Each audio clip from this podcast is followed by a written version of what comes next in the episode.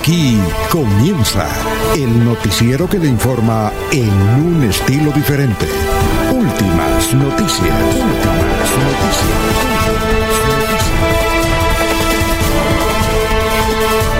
La información analizada por los expertos, sin sesgos, explicada con detalles, sin tanta carreta. Últimas noticias por Radio Melodía, también por Facebook y YouTube Radio Melodía. Director Alfonso Pineda Chaparro.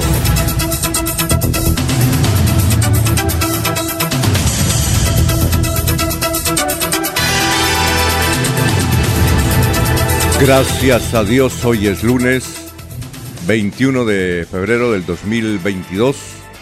Nos abre el micrófono Arnulfo Otero Carreño para hablar por Radio Melodía 1080M, Melodía en línea. Estamos por Facebook, estamos por YouTube. Gracias por la sintonía. Son las 5 de la mañana, 13 minutos. Nos abre el micrófono, repetimos, don Arnulfo Otero Carreño. Hoy 21 de febrero, lunes, es el Día Internacional de la Lengua Materna, de todas las lenguas maternas, ¿no? Hoy es el Día Internacional, parece una redundancia, así se llama, no es, es del Día Turístico, no del turismo, y no, del Día Turístico. Hoy se celebra el Día Turístico.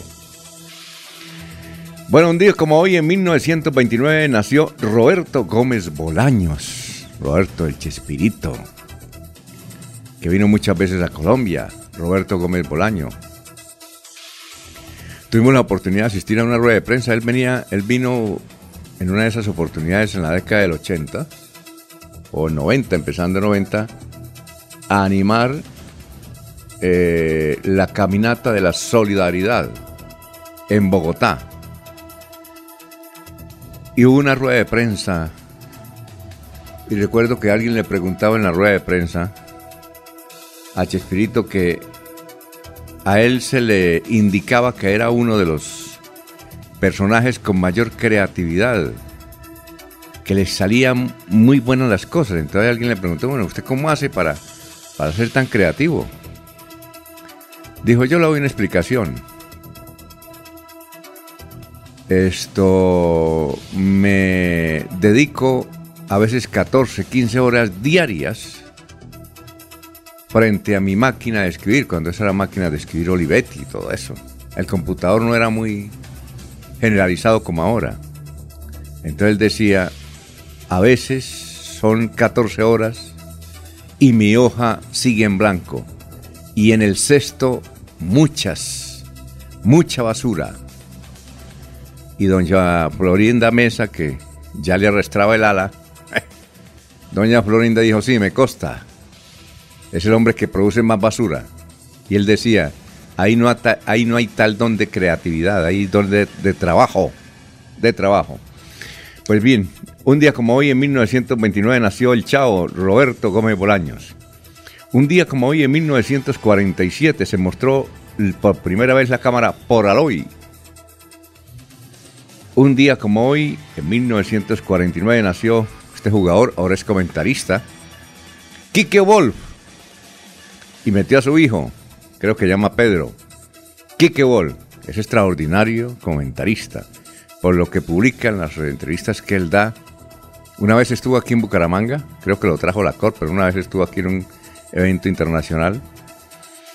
Eh, Quique extraordinaria persona, hoy está cumpliendo años. Un día como hoy, en 1960, nació el Festival Viña del Mar. Creo que no lo han hecho en estos dos años. Qué festival tan berraco. Y creo que este año tampoco, porque no he visto mucho movimiento. Pues sí, un día como hoy nació uno de los festivales más grandes del mundo. Ahí en la Quinta de Vergara, en Viña del Mar. A una hora y veinte minutos de Santiago. Nació el Festival Viña del Mar. Un día como hoy, en 1947, nació este gran cantante de música balada. Creo que todavía vive, ¿no? Lorenzo Santamaría, cantante. Muy bien, vamos a saludar a nuestros compañeros que ya están en la mesa virtual de Radio Melodía a las 5 7 minutos. Laurencio Gamba está en Últimas Noticias de Radio Melodía 1080 AM. Muy bien, don Laurencio, ¿cómo está? Muy buenos días. Cuéntanos, cuéntenos hoy empezando la semana. Alfonso, muy buen día para usted, para Eliezer Galvis. Hoy me encuentro por aquí en Lebrija. El saludo para Vicente Martínez, Argemiro Tras la Viña. Y muy especialmente para Arnulfo Otero Carreño, que permite esta actividad, la parte digital, que es el que mezcla todos nuestros sonidos y audios. Ecopetrol y el gobierno nacional deben destinar millonarios recursos para la refinería de Barranca Bermeja. Fueron anuncios del presidente Iván Duque en el puerto o distrito especial. El gobernador Mauricio Aguilar Hurtado le presentó varias inquietudes al presidente en su recorrido por Santander. Hay preocupación entre los agricultores de Santander por el incremento en los precios de los insumos, abonos y venenos para cultivar la tierra. Se está presentando dificultades en el campo, particularmente por los altos costos. La mayoría de, las campañas a Senado y Cámara por estos días están al tope, ya poco tiempo queda y cada uno está prácticamente cuidando sus boticos. En Barichara, luego de varios años de trabajo, lograron la construcción del hospital de ese importante sector de turismo de Santander. Ahora en adelante lo que se proponen los habitantes de Barichara es consecución del el agua que tanto se ha dicho que viene de municipios cercanos, pero nada se ha logrado. El coronel Alejandro Gaitán Sabogal, comandante operativo de la policía, ha dicho que varias acciones se cumplieron contra las caravanas de motociclistas irresponsables que recorren la ciudad y el área metropolitana. Precisamente aquí este informe. Se realizaron planes de control pues, de toda la movilidad de nuestra metropolitana de Bucaramanga a través de las secretarías de tránsito, tanto de los municipios de Bucaramanga y de Florida Blanca, donde a su vez lo que se busca es que estas personas que salen a hacer maniobras peligrosas o acrobáticas poniendo en riesgo la vida de la ciudadanía y su movilidad, se logra hacer comparecer a través de 33 comparendos y 31 motocicletas inmovilizadas. ¿Esto para qué? Para contribuir con toda la seguridad ciudadana desde el comando de la Metropolitana de Bucaramanga. Se seguirán haciendo estos controles, toda vez que lo que se busca es que todos estos ejercicios o, malas prácticas que se estaban realizando, pues no se hagan en, nuestro, en nuestros municipios, toda vez que queremos que nuestra seguridad vial y la movilidad de todas las personas sea siempre segura. Ya son las 5 de la mañana, 10 minutos. Vamos a saludar a los que están en el portal. Gustavo Pinilla Gómez, buenos días, una excelente semana. Efraín Gil Ordóñez, feliz semana desde la villa de San José, desde el Valle de San José. Don Efraín. Julio Enrique Avellaneda Alamos, feliz día para toda amable audiencia. Llamamos con don Julio. López López, muy buenos días desde Provenza. Argemiro, muy buenos, los escucho aquí desde la estancia. ¿Dónde quedará la estancia? Bueno, don Argemiro, también eh, nos escucha don Ramiro Carvajal de Deportivos Carvajal. Aníbal Navas Delgado, gerente general de Radio Taxis Libres, que tiene el teléfono 634-2222. Un saludo para don Jairo Macías. Ruchi Rojas, dice, desde su casa aquí en Bucaramanga, los copio. Ese Ruchi es extraordinaria persona. A uno le, le, gusta escucharlo hablar. Los copio. ¿Cómo andan de chivitos? Estamos leyendo el mismo libro. Este es el vocero de los tenderos. Muchas gracias, Ruchi. Igualmente, un saludo para su padre, Rubén. 90 años cumplió que día y nos, nos, escucha ya en su finca Santa Inés de San Vicente. Bueno, eh, igualmente para Benjamín Gutiérrez, Juan José Rinconosma, Lino Mosquera, Peligan, eh, igualmente don Jairo Alfonso Mantilla, este extraordinario periodista Nelson Rodríguez Plata, igual con eh, Don Nelson Zipagauta. Saludo para Gustavo Remolina, de la Cariñosa. Nos hace competencia el muchacho, buen muchacho, trabaja mucho.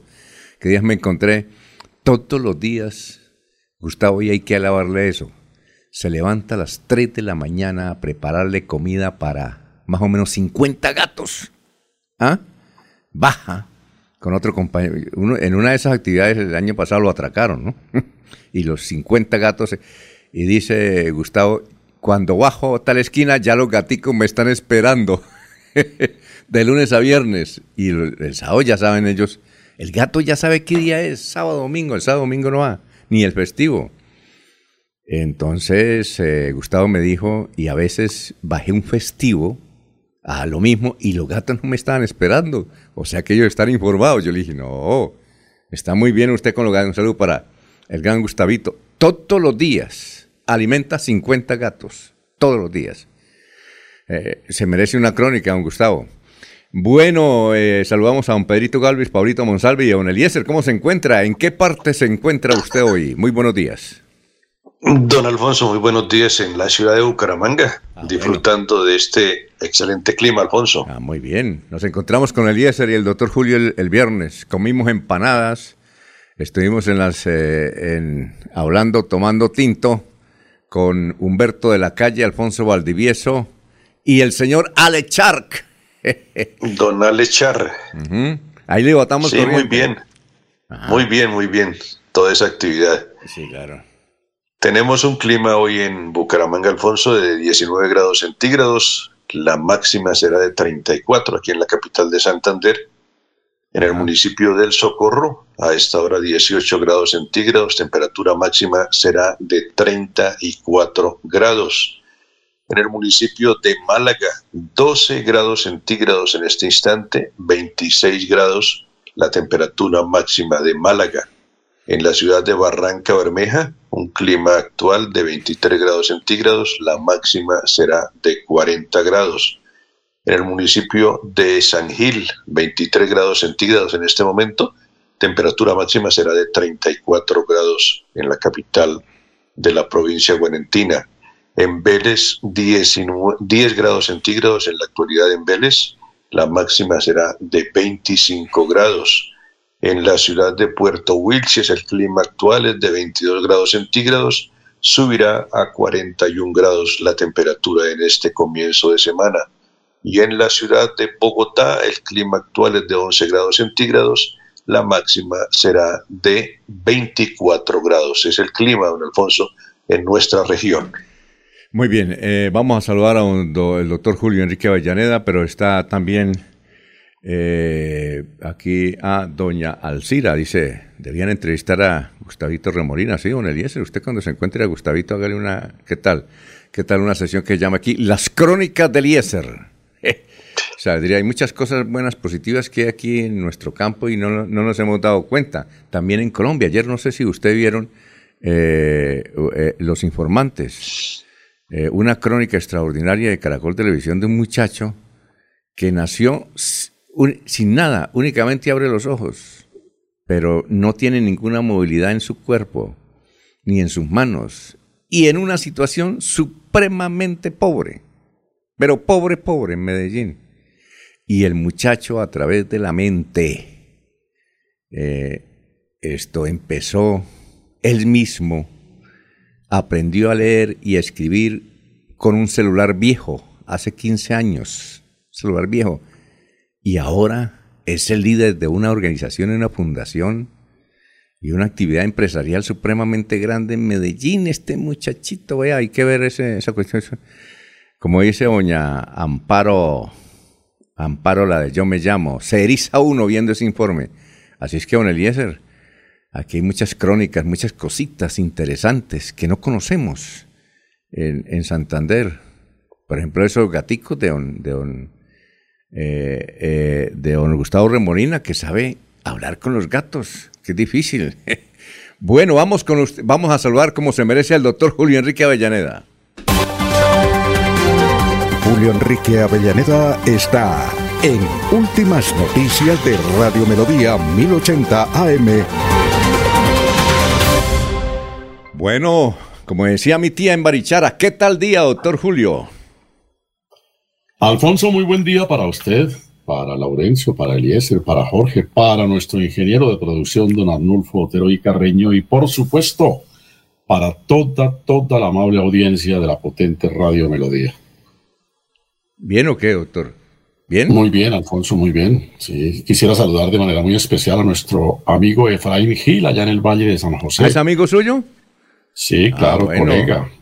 Fui muy amigo de su padre, don Efraín Gil Barbosa, eh, con quien compartí muchísimas, muchísimas tertulias, muy agradable siempre el, el análisis y los comentarios de nuestro recordado Efraín Gil. Y unos kilométricos más adelante, ahí en Charalá, ahí en su finca nos escucha junto a, ah, don, Gerardo Martínez, a quien extrañamos el viernes, ¿no? Juntos cabros. ¿Quién sabe qué? Eh, debe tener mucha actividad ya en, en San Gil Política también. Lo extrañamos el viernes, pero es que venirse tal vez no quiso. Sí, no es fácil, por supuesto, no es fácil. Porque, pues sí, muy bien. ¿Y hoy qué santo es, doctor Julio? Alfonso, hoy es el día de San Pedro Damián, ¿no? Uno de los tantos Pedros que la iglesia ha llevado al santuario. Hay como unos 10 Pedros, ¿no? Por supuesto, el primero, San Pedro Apóstol. Pero este es uno de los tantos, Alfonso, doctor de la iglesia, ¿no? Fue elevado a la categoría de doctor por sus importantes eh, consideraciones de orden teológico, sus célebres discursos, el sinnúmero de textos que escribió para fundamentar filosóficamente a la iglesia y todas las actividades que cumplió como, como obispo y como, como cardenal en defensa de, de, la iglesia, Alfonso. Realmente una vida de, eh, de mérito para la jerarquía católica, al punto tal que Dante Alighieri, en alguno de sus textos de su célebre obra La Divina Comedia hace mención a Pedro Damián. Ah, qué bueno. Bueno, ¿y cuál es la frase de hoy? Alfonso, la semana que transcurrió la Corte Constitucional cumplió 30 años de existencia, comenzó a operar efectivamente en febrero del año 1992. Recordemos que fue creación de la Carta del 91. y eh, en su columna Rodrigo Uprimi hace referencia a este suceso y nos trae como recordatorio una célebre frase del tratadista Juan Jaramillo que resume, sintetiza la labor que la Corte ha cumplido a lo largo de su existencia. La Corte ha logrado una verdadera revolución de los derechos. Gracias a la labor de la Corte, hoy tenemos más democracia, más derechos y menos discriminación.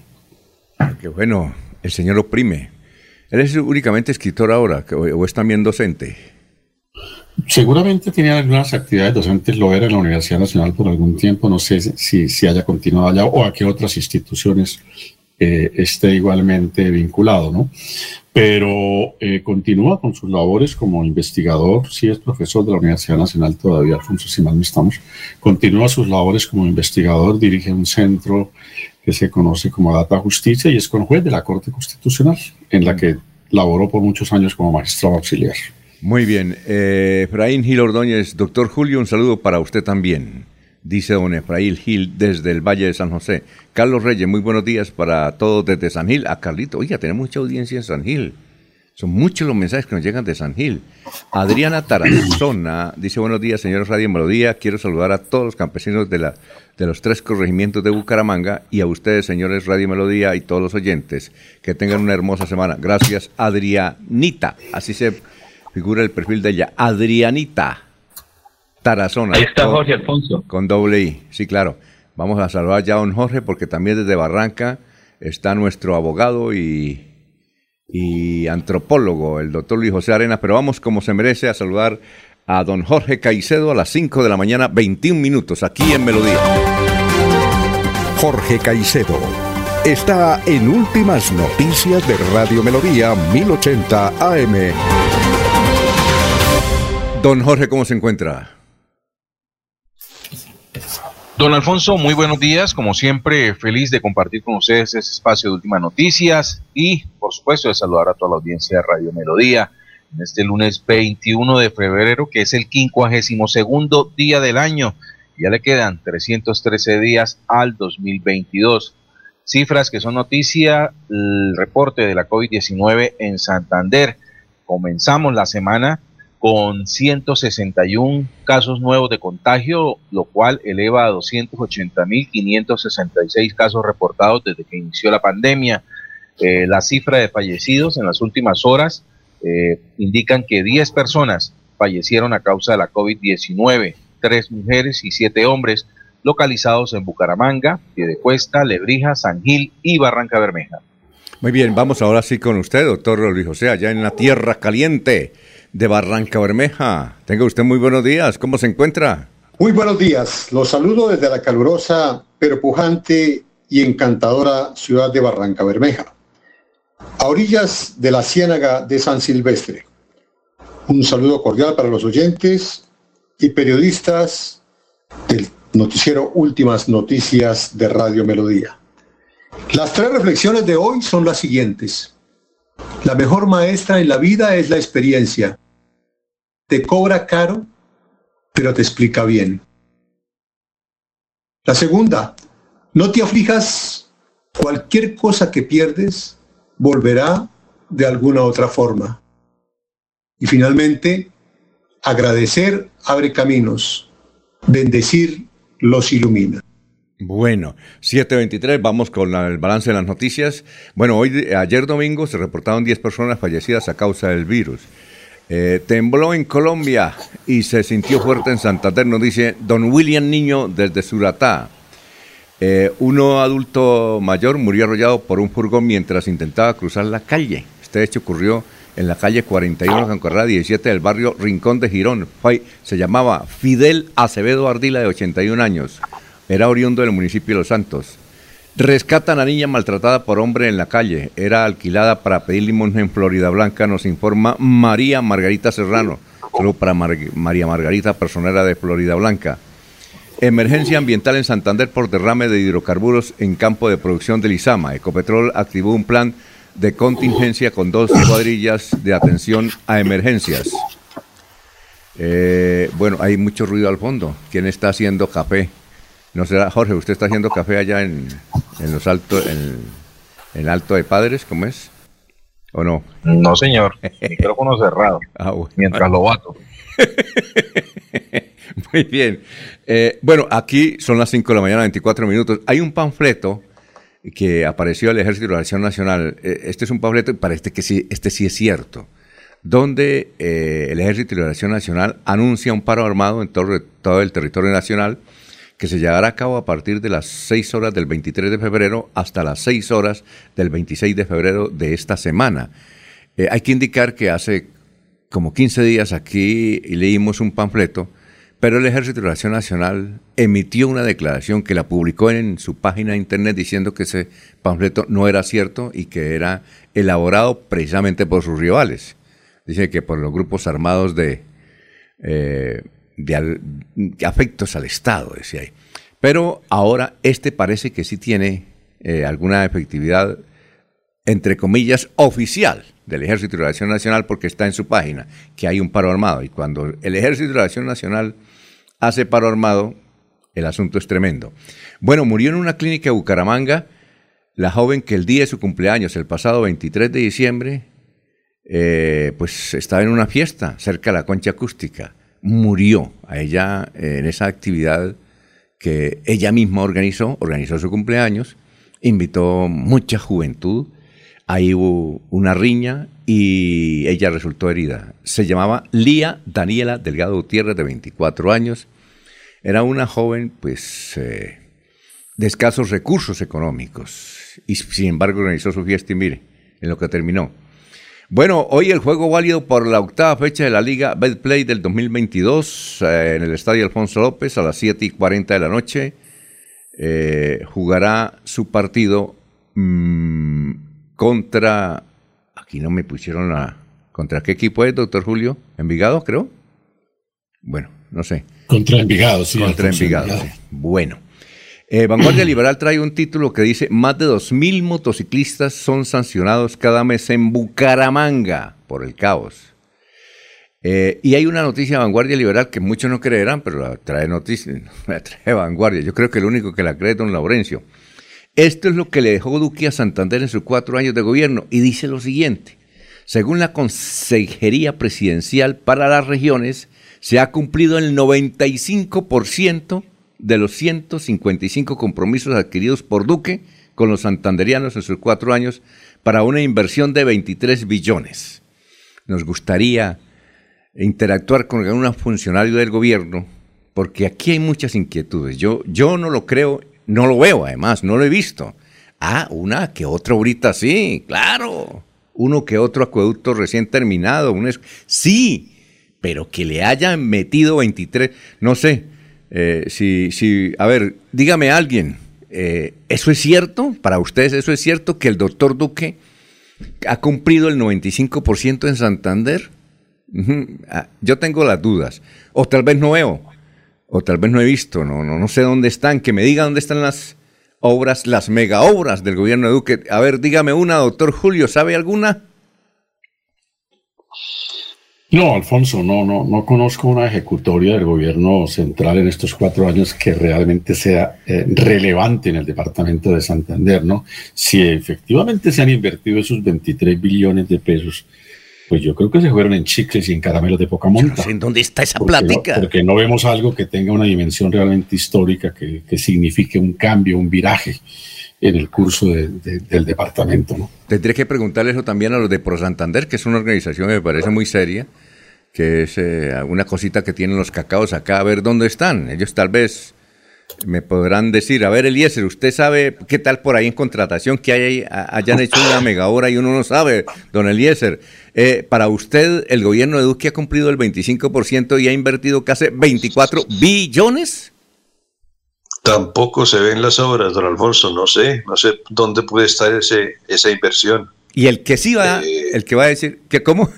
¿Qué iba a decir el Yo creo que de pronto lo que se ha invertido en, en la compra de vacunas, en todo este, en todo este problema del COVID-19 puede estar metido en esos recursos, pero de resto, mega obras de parte de, de estos últimos gobiernos no, no las veo por ninguna parte. En cambio, en Medellín, allá donde usted estuvo, allá en su, en su segunda patria, yo creo que allá sí usted, no sé, es decir, no le, en un día no puede mirar las obras que se dejan en este gobierno y las que empezaron. Don Laurencio, yo creo que don Laurencio sí tiene, le da la razón al gobierno. ¿Sí, don Laurencio?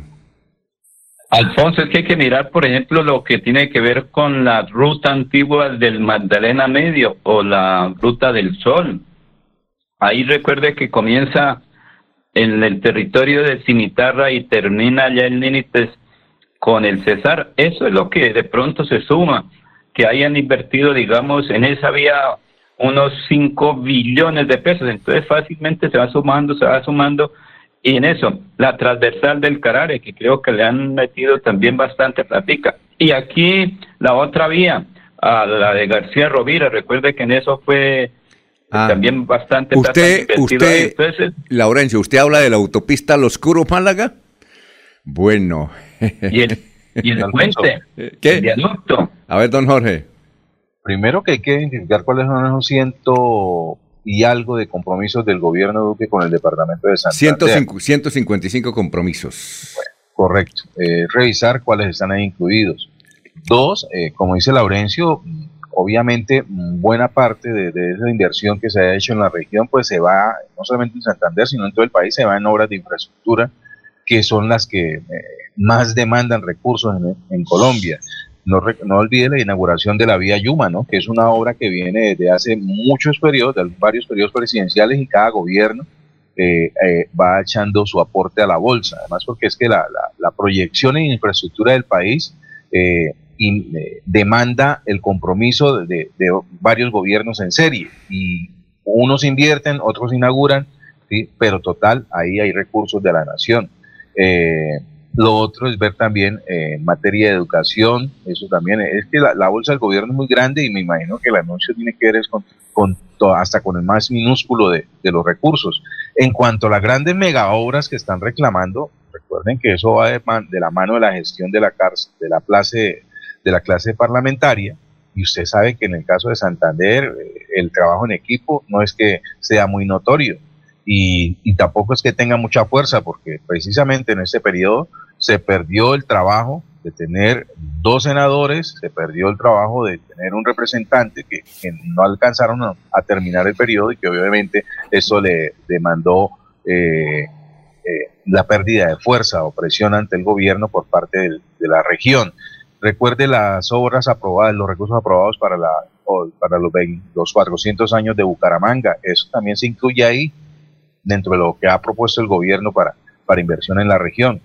Entonces, si, si miran en detalle, la, la, suma puede llegar a, lo que está anunciando precisamente que se han invertido en, Santander. Ahora seguimos debatiendo más el asunto. Vamos con otra noticia. Sí, dígame, Julio, doctor Julio, para... No, eh, alguna nota más a propósito del tema, ¿no? Sí, cómo no. Eh, pues eh, hay que hacer claridad realmente en, dónde están esos 23 billones de pesos y como dice Jorge, hacer una un, chequeo de cuáles fueron los 155 compromisos adquiridos, de, qué dimensión eran, ¿no? Pero hay algo que me llama la atención, Alfonso. Los presupuestos generales de la Nación durante los tres años que lleva de ejecutoria el presidente Duque eh, suman en promedio más o menos 900 billones de pesos, ¿no? Eh, entendiendo que están más o menos en 300 millones de pesos cada año. El de este año es de 350 billones. 23 eh, billones en, una gestión de casi cuatro años, pues Alfonso, es, es, mucho menos del 3% de todo el dinero que el Estado ha manejado. Luego, el aporte a Santander no tiene realmente tampoco, en términos de plata, ninguna significación. Bueno, vamos más adelante a hablar de ese, pues, de, ese asunto, pero aquí tenemos otras noticias. Y hay una noticia que aparece en el diario El Espectador que más adelante la vamos a desarrollar, que es como una especie de escándalo que tiene que ver con el departamento de Santander que dice a todo lo largo de su página hoy el espectador, dice, un proyecto turístico pone en riesgo el agua de casi 20 mil personas en Santander. Estamos hablando de un proyecto que tiene que ver entre Aratoca, San Gil, Barichara y Villanueva.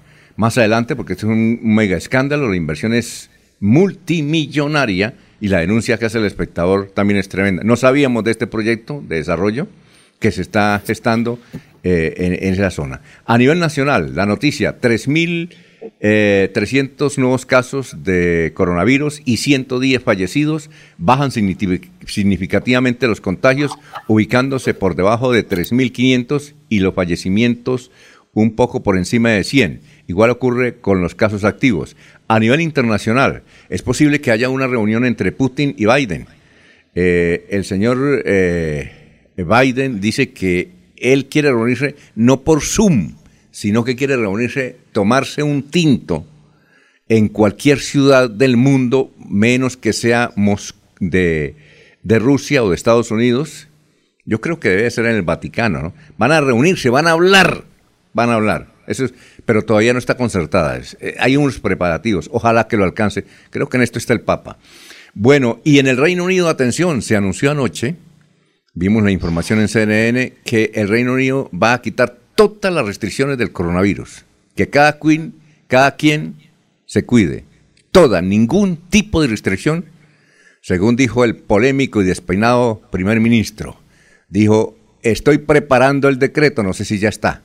Y una noticia que está en remojo, no la logré comprobar, pero también la mencionó, eh, creo que fue la CBS de Estados Unidos, donde dice Ah, y la replicó Univision, donde dice eh, que en Estados Unidos va a mejorar o va a modificarse el asunto de las restricciones, que únicamente va a pedir es el certificado de vacunación para poder ingresar a Estados Unidos.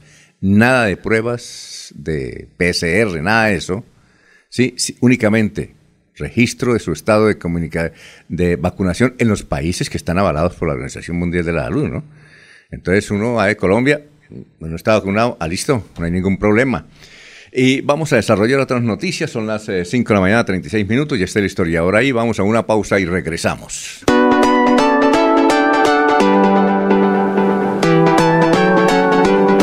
Melodía, Melodía, Radio Sin Fronteras. Escúchenos en cualquier lugar del mundo. Melodíaenlínea.com es nuestra página web melodíaenlínea.com. Señal para todo el mundo. Señal para todo el mundo. Radio sin límites, radio sin fronteras. Radio Melodía, la que manda en sintonía.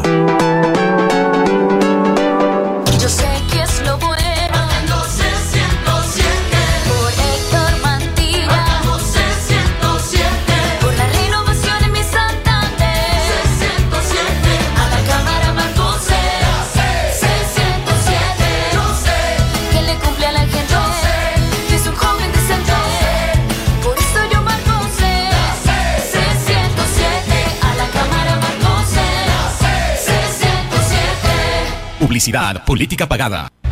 Mis papás están muy felices porque el bono escolar de Cajazán está en 40.800 pesos. No lo puedo creer. Vámonos ya por el San Puerta del Sol. La feria escolar va hasta el 28 de febrero y tenemos 127 parqueaderos disponibles.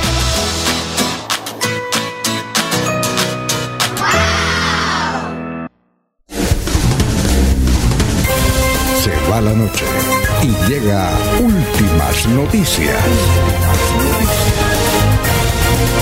Empezar el día bien informado y con entusiasmo.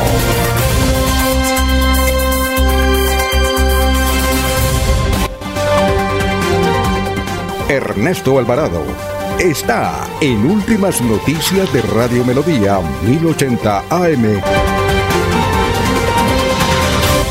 Eh, ya vamos con Ernesto, vamos a saludar, pero tenemos oyente, Gustavo Pinilla Gómez, dice por favor no olvidar a don Fernando Piallo Puerto, quien falleció el pasado fin de semana. También dice, los congresistas santanderianos no hicieron absolutamente nada por nuestra región. Diego Sediel, los rolos y los paisas, eh, ¿qué van a invertir en Santander? Sigan votando por esa gente que solo hacen obras en sus regiones. Don Ernesto, nos place mucho saludarlo. ¿Cómo está? Muy buenos días. Nos alegra mucho saludarle, o me alegra mucho saludarlos absolutamente a todos. Ayer en el torneo de Villa Concha, la Cor Santander rindió un homenaje muy especial a Fernando Fiallo, eh, periodista perteneciente a este gremio y que se nos ha adelantado en el camino. Eh, pasen la tumba de Fernando Fiallo y un abrazo de mucha tranquilidad para toda su familia. Le gustaba participar mucho en actividades de la COR en materia deportiva. Creo que era un hombre que jugaba bien el bolo, bolo americano, me parece. Creo que El billar. Ah, el billar. El billar, además, sí, jugaba bolo, pero además jugaba muy bien el billar. ¿Con tenis de mesa jugó usted con usted, doctor Julio? Jugaba muy bien tenis de mesa, eh, Fernando. En su juventud fue un gran jugador, si mal no estoy alcanzó a representar a Santander en algún torneo. Era, era un gran escritor. Yo lo conocí cuando trabajaba, ¿sabe dónde? ¿Se acuerdan del diario El Liberal? Ahí lo conocí a Fernando Fiallo. Buena gente, ¿no? Era muy, mm. era muy callado, ¿no? no, no. Pero, muy tranquilo, Fernando, muy tranquilo. Lo último que trabajó fue en Prensa Libre, ahí creo. Pero en Noticias. Era un gran escritor. El año pasado, el gobernador Mauricio Aguilar le entregó el premio de reconocimiento a su vida y su obra, ¿no? Sí. Pues bueno, eh, bonito homenaje que le rindió la CORE en cabeza de su presidente, el Coco Gómez, ayer durante la celebración de la tercera fecha del torneo de Villaconcha. ¿Por qué le dicen Coco? ¿Porque no tiene pelo? habría que preguntarle. pregúntele, oiga, al gran Coco. Desde, sus días como arquero suplente en la Alianza Petrolera. ¿Ah, sí? Uy, señor. Ese viaja por todo el mundo, ¿no? Eh, a ver, María a veces nos manda mensajes. Es que estoy aquí en Italia, representando en actividades deportivas y en, eh, haciendo periodismo, ¿no? sí, yo, y creo que otro viaje ahora con patinaje durante no. el mes de junio. Hay que preguntarle. Para un ministro de Relaciones Exteriores, hay que preguntarle qué país no conoce, ¿no? ha viajado mucho el Coco Gómez. Y bueno, que lo siga haciendo, representando al periodismo santanderiano. Buena gente el Coco. entrando en noticias, hay que decir que en Girón dice la administración municipal que trabajan en las obras de mitigación en zonas de alto riesgo. Eh, esas obras de mitigación tienen una inversión de más de 47 mil millones de pesos en pantallas ancladas, especialmente muros de contención y arreglos de escenarios deportivos. Eh, los habitantes de los sectores están contentos porque se está llevando solución a algunos problemas que venían presentando desde tiempos atrás. Por eso manifiestan su tranquilidad de que se estén realizando las obras. Eh, hay que manifestar que todo esto se hace gracias a que la ciudadanía está pagando el impuesto predial, dicen las autoridades. Mm. Además manifiestan que con estas obras se generan 50 empleos directos y más de 100 empleos indirectos. Muy bien, 5.42 minutos, vamos con el historiador. Aprovechemos el historiador, pero antes nos, a ver, más oyentes. Edgar Solier Millares, el hermano de Adamérica. Un saludo para usted, Edgar. Para Eric Fernández. Bueno, 5.42. Vamos con el historiador Carlos Augusto González. Nos place mucho saludarlo. Muy buenos días. Buenos días a la mesa de trabajo y a los oyentes. Esta fue la noticia más relevante en Santander hace 50 años. Finalizó la construcción del nuevo edificio de la Cámara de Comercio de Bucaramanga, ubicado en inmediaciones del Parque Santander, el cual es considerado el más moderno de la ciudad. Fue realizado por la constructora Martínez Villalba.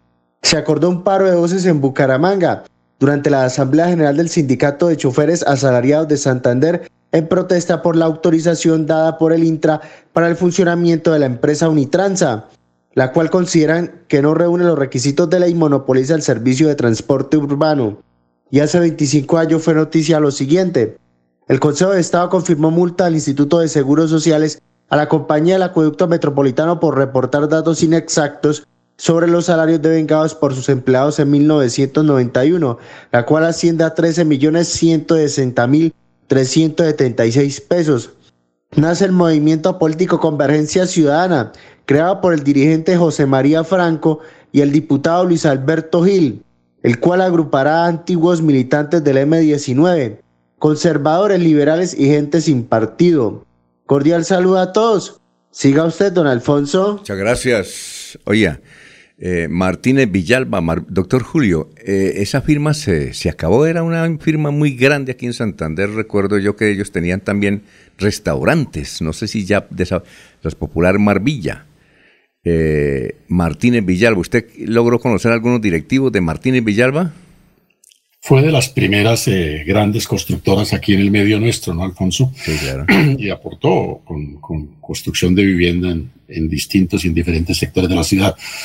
Sí conocí a algunos de los integrantes de, de su familia, que eh, era muy conocida eh, en un principio por, recuerda, Café La Constancia. Alfonso. Sí, ¿también eran de ellos? Ah, no sabía. Sí, También ellos tuvieron intereses económicos ahí en esa, en esa empresa que dejó un grato recordatorio en la memoria, por lo menos de los jóvenes de nuestra época. Uh -huh. Y luego se hicieron eh, partícipes también en el sector gastronómico, en el sector de restaurantes, con, con la creación de Marvilla, que sigue siendo un importante eh, sitio de, de, de consumo en, en, la ciudad, ¿no?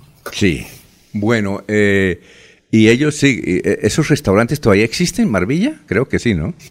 Marvilla sí, todavía existe, por supuesto, tiene varios puntos de venta en, en, Bucaramanga. No sé si en otras partes, no sé si en Bogotá o en otras ciudades del país tenga también sucursales, pero en Bucaramanga sí tiene varios puntos de venta. Ah, y, ya, ya. Y, aquí el profesor Google me dice que tienen su sede en la carrera 22 con 22. Con calle y 22. su actividad es la construcción de edificios residenciales. Sí. Mar Marvilla fue la, la, la, empresa pionera en, en nuestro medio en, en, el pollo Laurostra, ¿no? Ah, sí, pues, pues no, no, no recuerdo ese edificio. Claro, la Cámara de Comercio. ¿Qué otra? También hubo el paro cuando eso eh, había, yo recuerdo que empresas de buses, a ver, que era Unitransa, que llamaba Parque Romero, ¿no?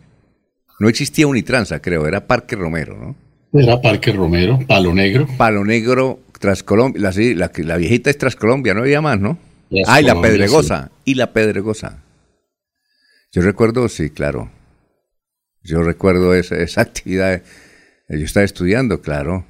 Bueno, eh... las otras las otras protestaban contra, contra Unitransa porque llegaba Unitransa al, al, mercado del transporte, ¿no? Tal vez sería por eso, sí, claro, tal vez por eso. Yo es recuerdo. Que a mí me parece, Alfonso, que, que, que Unitransa fue fusión de, de algunas de esas empresas, ¿no? Sí, teniendo como eje a, a, la empresa Parque Romero.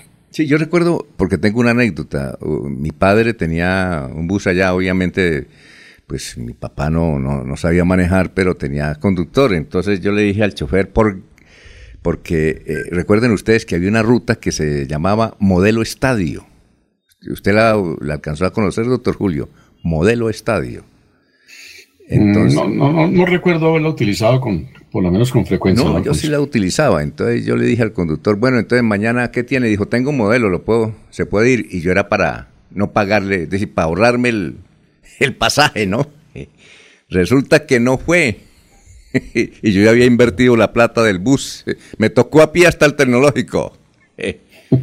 Llegué allá y, y, me tocó ir a hablar con, imagínense, ir a hablar con el rector porque llegué tarde, llegué hora y media tarde, caminando.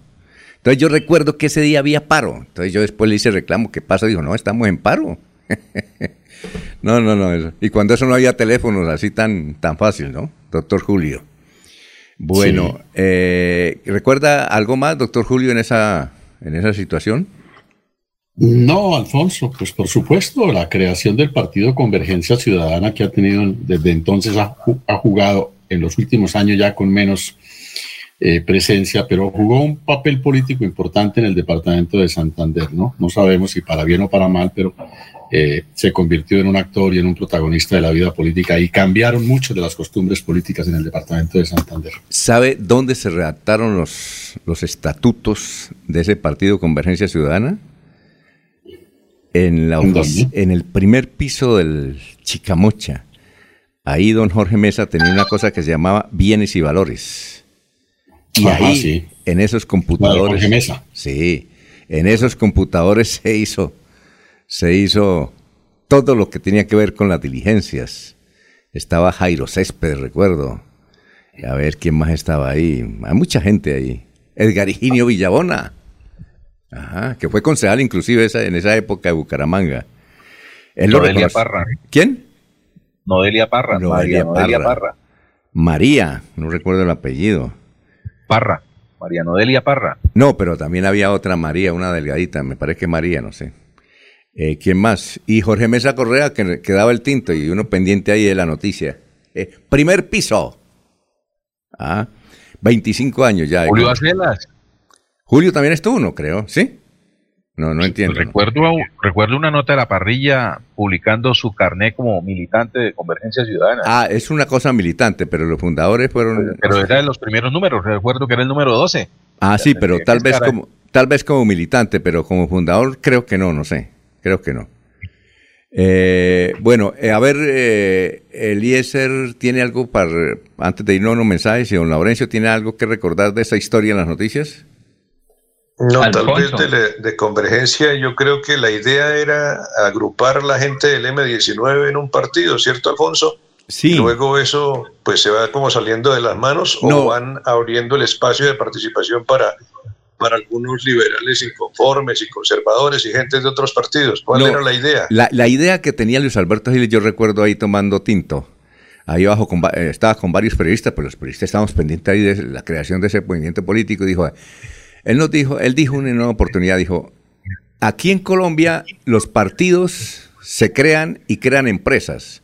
Nosotros creamos empresas y con esas empresas fundamos un partido. Eso fue lo que él dijo, lo que él señaló. Y bueno, eso fue lo que pasó. Y las reuniones se hacían, eh, participamos inclusive en una de esas reuniones como periodista.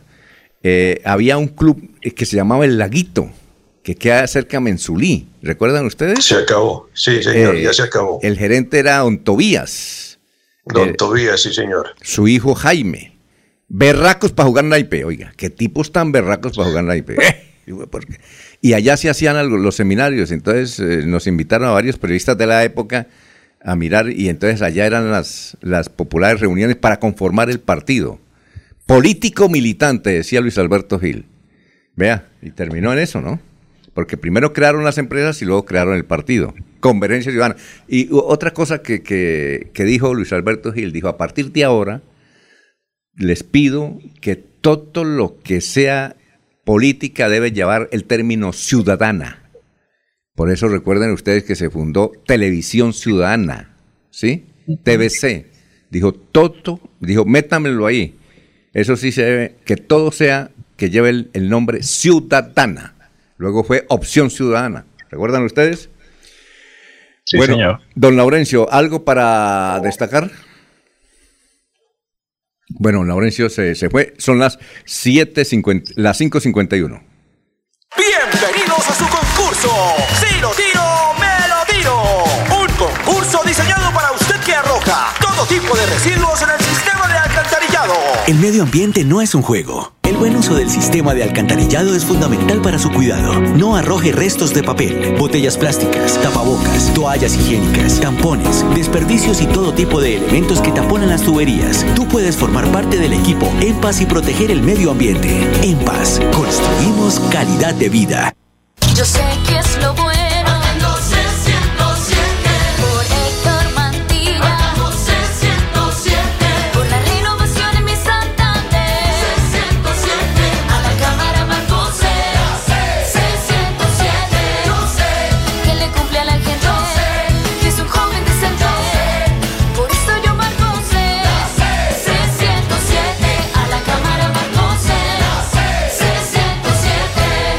Publicidad, política pagada. Se va la noche y llega últimas noticias. Todos los días, desde las 5 de la mañana, empezar el día bien informado y con entusiasmo.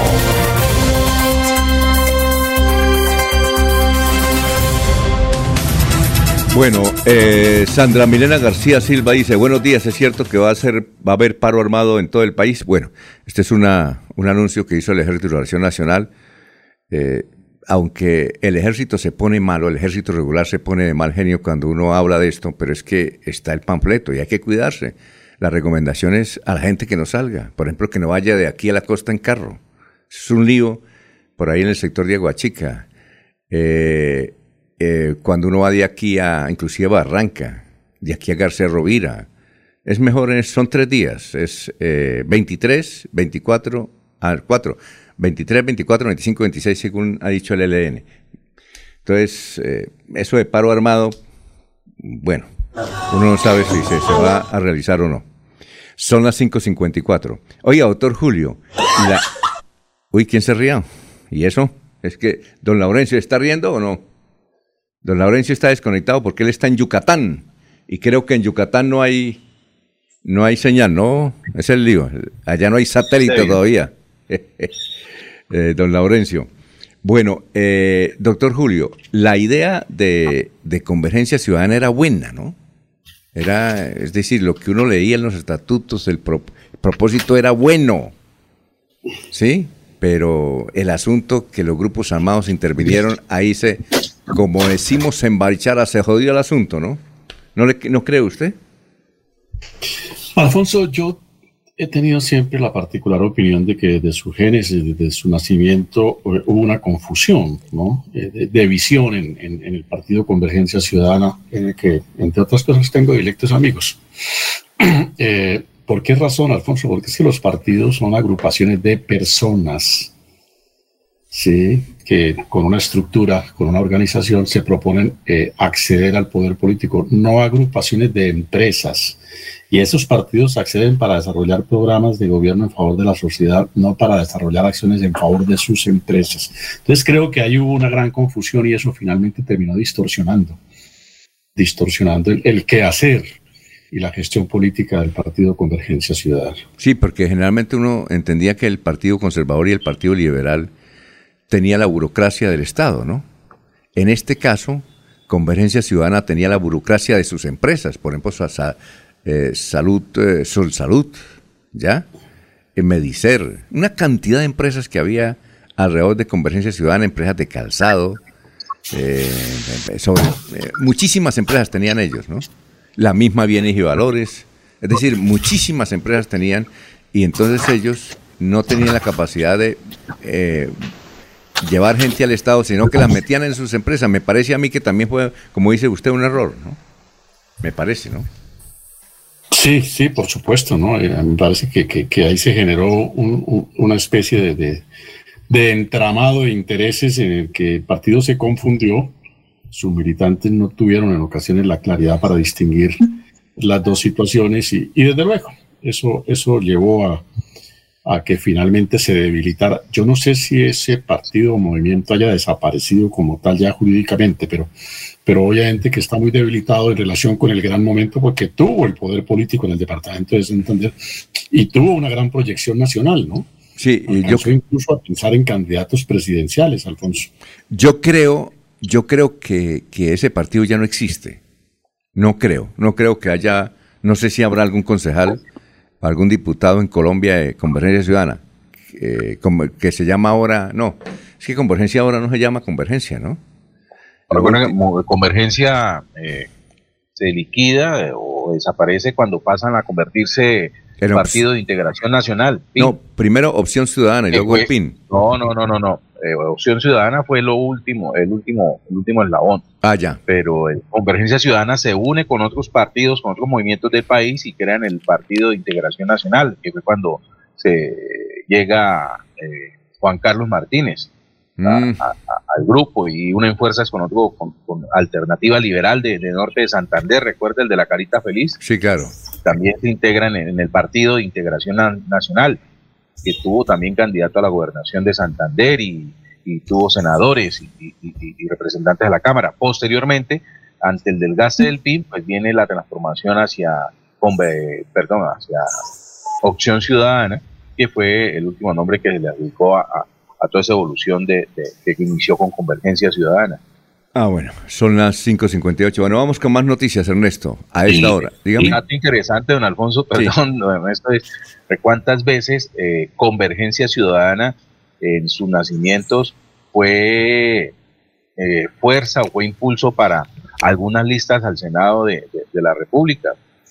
Recuerde que el senador energético eh, Hugo Serrano contó en varias ocasiones con el respaldo de Luis Alberto Gil, precisamente para alcanzar las curules en el Senado. Sí, sí. Aquí, por ejemplo, Edgar Solier Millares dice convergencia, luego fue el PIN, luego Opción Ciudadana. Opción Ciudadana perdió la personería en las elecciones del 2018 porque no alcanzó el umbral. Ah, bueno, entonces ya desapareció eso. y dejaron libres a sus militantes, ¿no? Sí. dejaron libres. ¿Qué decir, Jorge? Dejaron libres a sus militantes. Siga, tranquilo. No, dele Jorge, termine. No, no, no, termine lo de Ciudadana porque tengo noticia del amigo Millares que está saludando. Ah, bueno, perfecto, listo. Eh, eh, a ver, don Ernesto. Ah, bueno, y dejaron libres a sus militantes. Eh, por decir algo aquí en Florida Blanca. ¿Dejaron libres de dónde? ¿Usted habla de la cárcel? No, para ah, que ah, buscaran partido. Ah, yo, yo pensé que dejaron libres. Siga. por lo menos Marco Solarte eh, jugó por el Centro Democrático, eh, hablando aquí del Consejo de Florida Blanca, y logró su curul. Creo que otro militante de Opción Ciudadana aquí en Florida Blanca eh, es el popular Guachi, que ahora milita en el Partido Conservador, y que yo recuerde algunos de ellos. Así que ellos quedaron libres, quedaron libres de participar en política en cualquier partido, director, para que quede claro, preciso y conciso. Bueno, ¿qué iba a decir usted, Jorge? Don Alfonso, sé que saludó a, Edgar Millares, quien está atento a, la sintonía de últimas noticias. Tuvo muy buenas noticias el sábado anterior. Resulta que el Consejo Nacional Electoral negó el pedido de revocatoria a la candidata del pacto histórico en Santander y con esa decisión quedó en firme la plancha con única aspirante a la Cámara de Representantes por el departamento y aunque la decisión eh, deja firme, también hay algún tipo de apelación al que estarán acudiendo quienes desean que esta lista sea revocada, esta candidatura. Por lo tanto, eh, a María, Marian, Mariana Andrea Perdomo Gutiérrez eh, mantienen firme su candidatura a la Cámara de Representantes con el logo del pacto histórico. Y si la tesis aquella de que los logos venden, pues prácticamente puede tener un, un un cupo en el baloto del 13 de marzo de la candidata de la, del pacto. Ah, bueno, entonces eh, la noticia sería que un, una lista, yo creo que es el, único caso en Colombia, una lista abierta con un solo candidato, ¿no? A la Cámara. Me parece a mí, me parece que ese es... Y la otra pregunta, don Alfonso, es la lista del Partido Verde que está usando el logo del pacto histórico estaría incurriendo en doble militancia. Exacto, entonces te, tendría que quitarle, lo que pasa es que tienen que hacer el trámite al, al Consejo Nacional para quitarle el logo, ¿no? Eso no es así de fácil, ¿no? Entonces tiene que, eh, y, pueden demandar esa lista, es decir, corre peligro la lista de, Alianza Verde. Hay un libro jurídico, eh, hay un juego jurídico bastante interesante, ¿no? Bueno, eh, entonces vamos a, aclarar esa noticia. Vamos a ver si llamamos a Edgar Millares para que nos comente. ¿No le parece, don Jorge, llamar a Edgar para que nos comente más sobre ese asunto, ¿no? A ver cómo quedó, porque sí, sobre cómo reciben la decisión del Consejo Nacional Electoral de, seguirle dando vida a, la única candidata inscrita por el Pacto Histórico a la Cámara de Representantes era lo que, por Santander. Yo creo que están bien, porque eso era lo que querían ellos, ¿no? Exacto, es que, es que bueno, eh, mientras llega Jorge, aquí hay otros oyentes. Manuel José Mejía Reyes dice, desde Barranca Bermeja, muy buenos días. Esa ruta modelo estadio la utilicé muchas veces y el fondo del tablero que indicaba la ruta era blanco, sí señor. Eh, Candy Caicedo, buenos días. Un saludo al gran equipo de Radio Melodía. Eh, también el Partido Político Liberal o MRL tenía dos alternativas, línea dura y la línea blanda. Matilde Moreno, buenos días, señores de Melodía. Eh, bueno, Eliezer, ¿tiene algo para irnos a unos mensajes? ¿Cuál es su información? Eliezer. ¿Aló? ¿Aló, aló? Bueno, mientras viene Eliezer, le digo lo siguiente, Alfonso. Ver, sí, dígame. Eh, dígame, Ernesto. dígame, Ernesto. Eh, nos dice Lico Gamboa, que está muy comprometido con el deporte del departamento de Santander, que ha fallecido el profesor Salustiano Cardoso. Él era entrenador de Tejo. ¿Recuerda las canchas de Tejo ahí por detrás de la cancha Marte? Sí. Nos dice que ahí estaba siempre atento el profesor Salustiano Cardoso. Murió Salustiano Cardoso. Y, y en orden de ideas de noticias, eh, hay que decir que se ha cumplido otra revocatoria de alcalde en el territorio colombiano. Es la segunda que se presenta en el país. Ayer los habitantes del municipio de Susa, en Cundinamarca, revocaron en las urnas el mandato de Ximena Ballesteros, del Centro Democrático. Es la segunda ocasión que se produce este acto. Mm, la historia en Colombia dice que el 29 de julio, los habitantes de Tasco, Boyacá, revocaron al entonces alcalde de ese municipio, Nelson García. En esa fecha, 1.609 personas respaldaron la revocatoria y solo 21 personas votaron por el no. Esto se da a raíz de las revocatorias, de varios procesos de revocatorias que se vienen adelantando en el territorio colombiano, especialmente en Medellín. Recientemente la registraduría avaló por tercera ocasión las firmas que presentó el comité promotor. Hay que decir que también se intentan hacer revocatorias en Cali con el alcalde Jorge Iván Ospina y la alcaldesa de Bogotá, Claudia López. Hasta ahora no se han recolectado las firmas. La ley dice que hay que hacerlo antes del 31 de diciembre de este año. Bueno, hay que hacerlo para convocar a las urnas. El proceso se cae automáticamente, mm, ya que la ley de este mecanismo solo se puede aplicar para el segundo y tercer año de mandato. Así que, segunda ocasión que hay revocatoria de mandatos en el territorio colombiano. Son las seis y cinco minutos. Aquí Bucaramanga, la bella capital de Santander. Transmite Radio Melodía, Estación Colombiana, HJMH, 1080 kilociclos, 10.000 vatios de potencia en antena, para todo el oriente colombiano. Cadena Melodía, la radio líder de Colombia.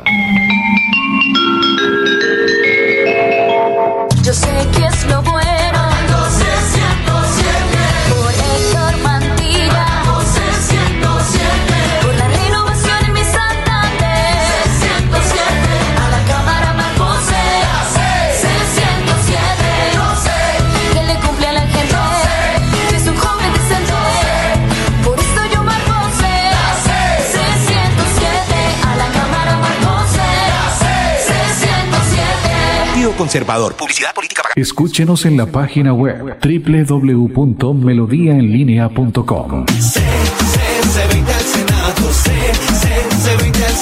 Hola amigos, les saluda José Alfredo Marín, su próximo senador de la República. Los invito a que me apoyen este 13 de marzo con su voto, marcando la C del Partido Conservador y el número 20, para que trabajemos juntos por la transformación social que Colombia necesita. C20 al Senado, C, C, C20 al Senado del bar, bar, del barrio al Senado, C, C, C20 al Senado. Publicidad. Se va la noche y llega últimas noticias. Empezar el día bien informado y con entusiasmo.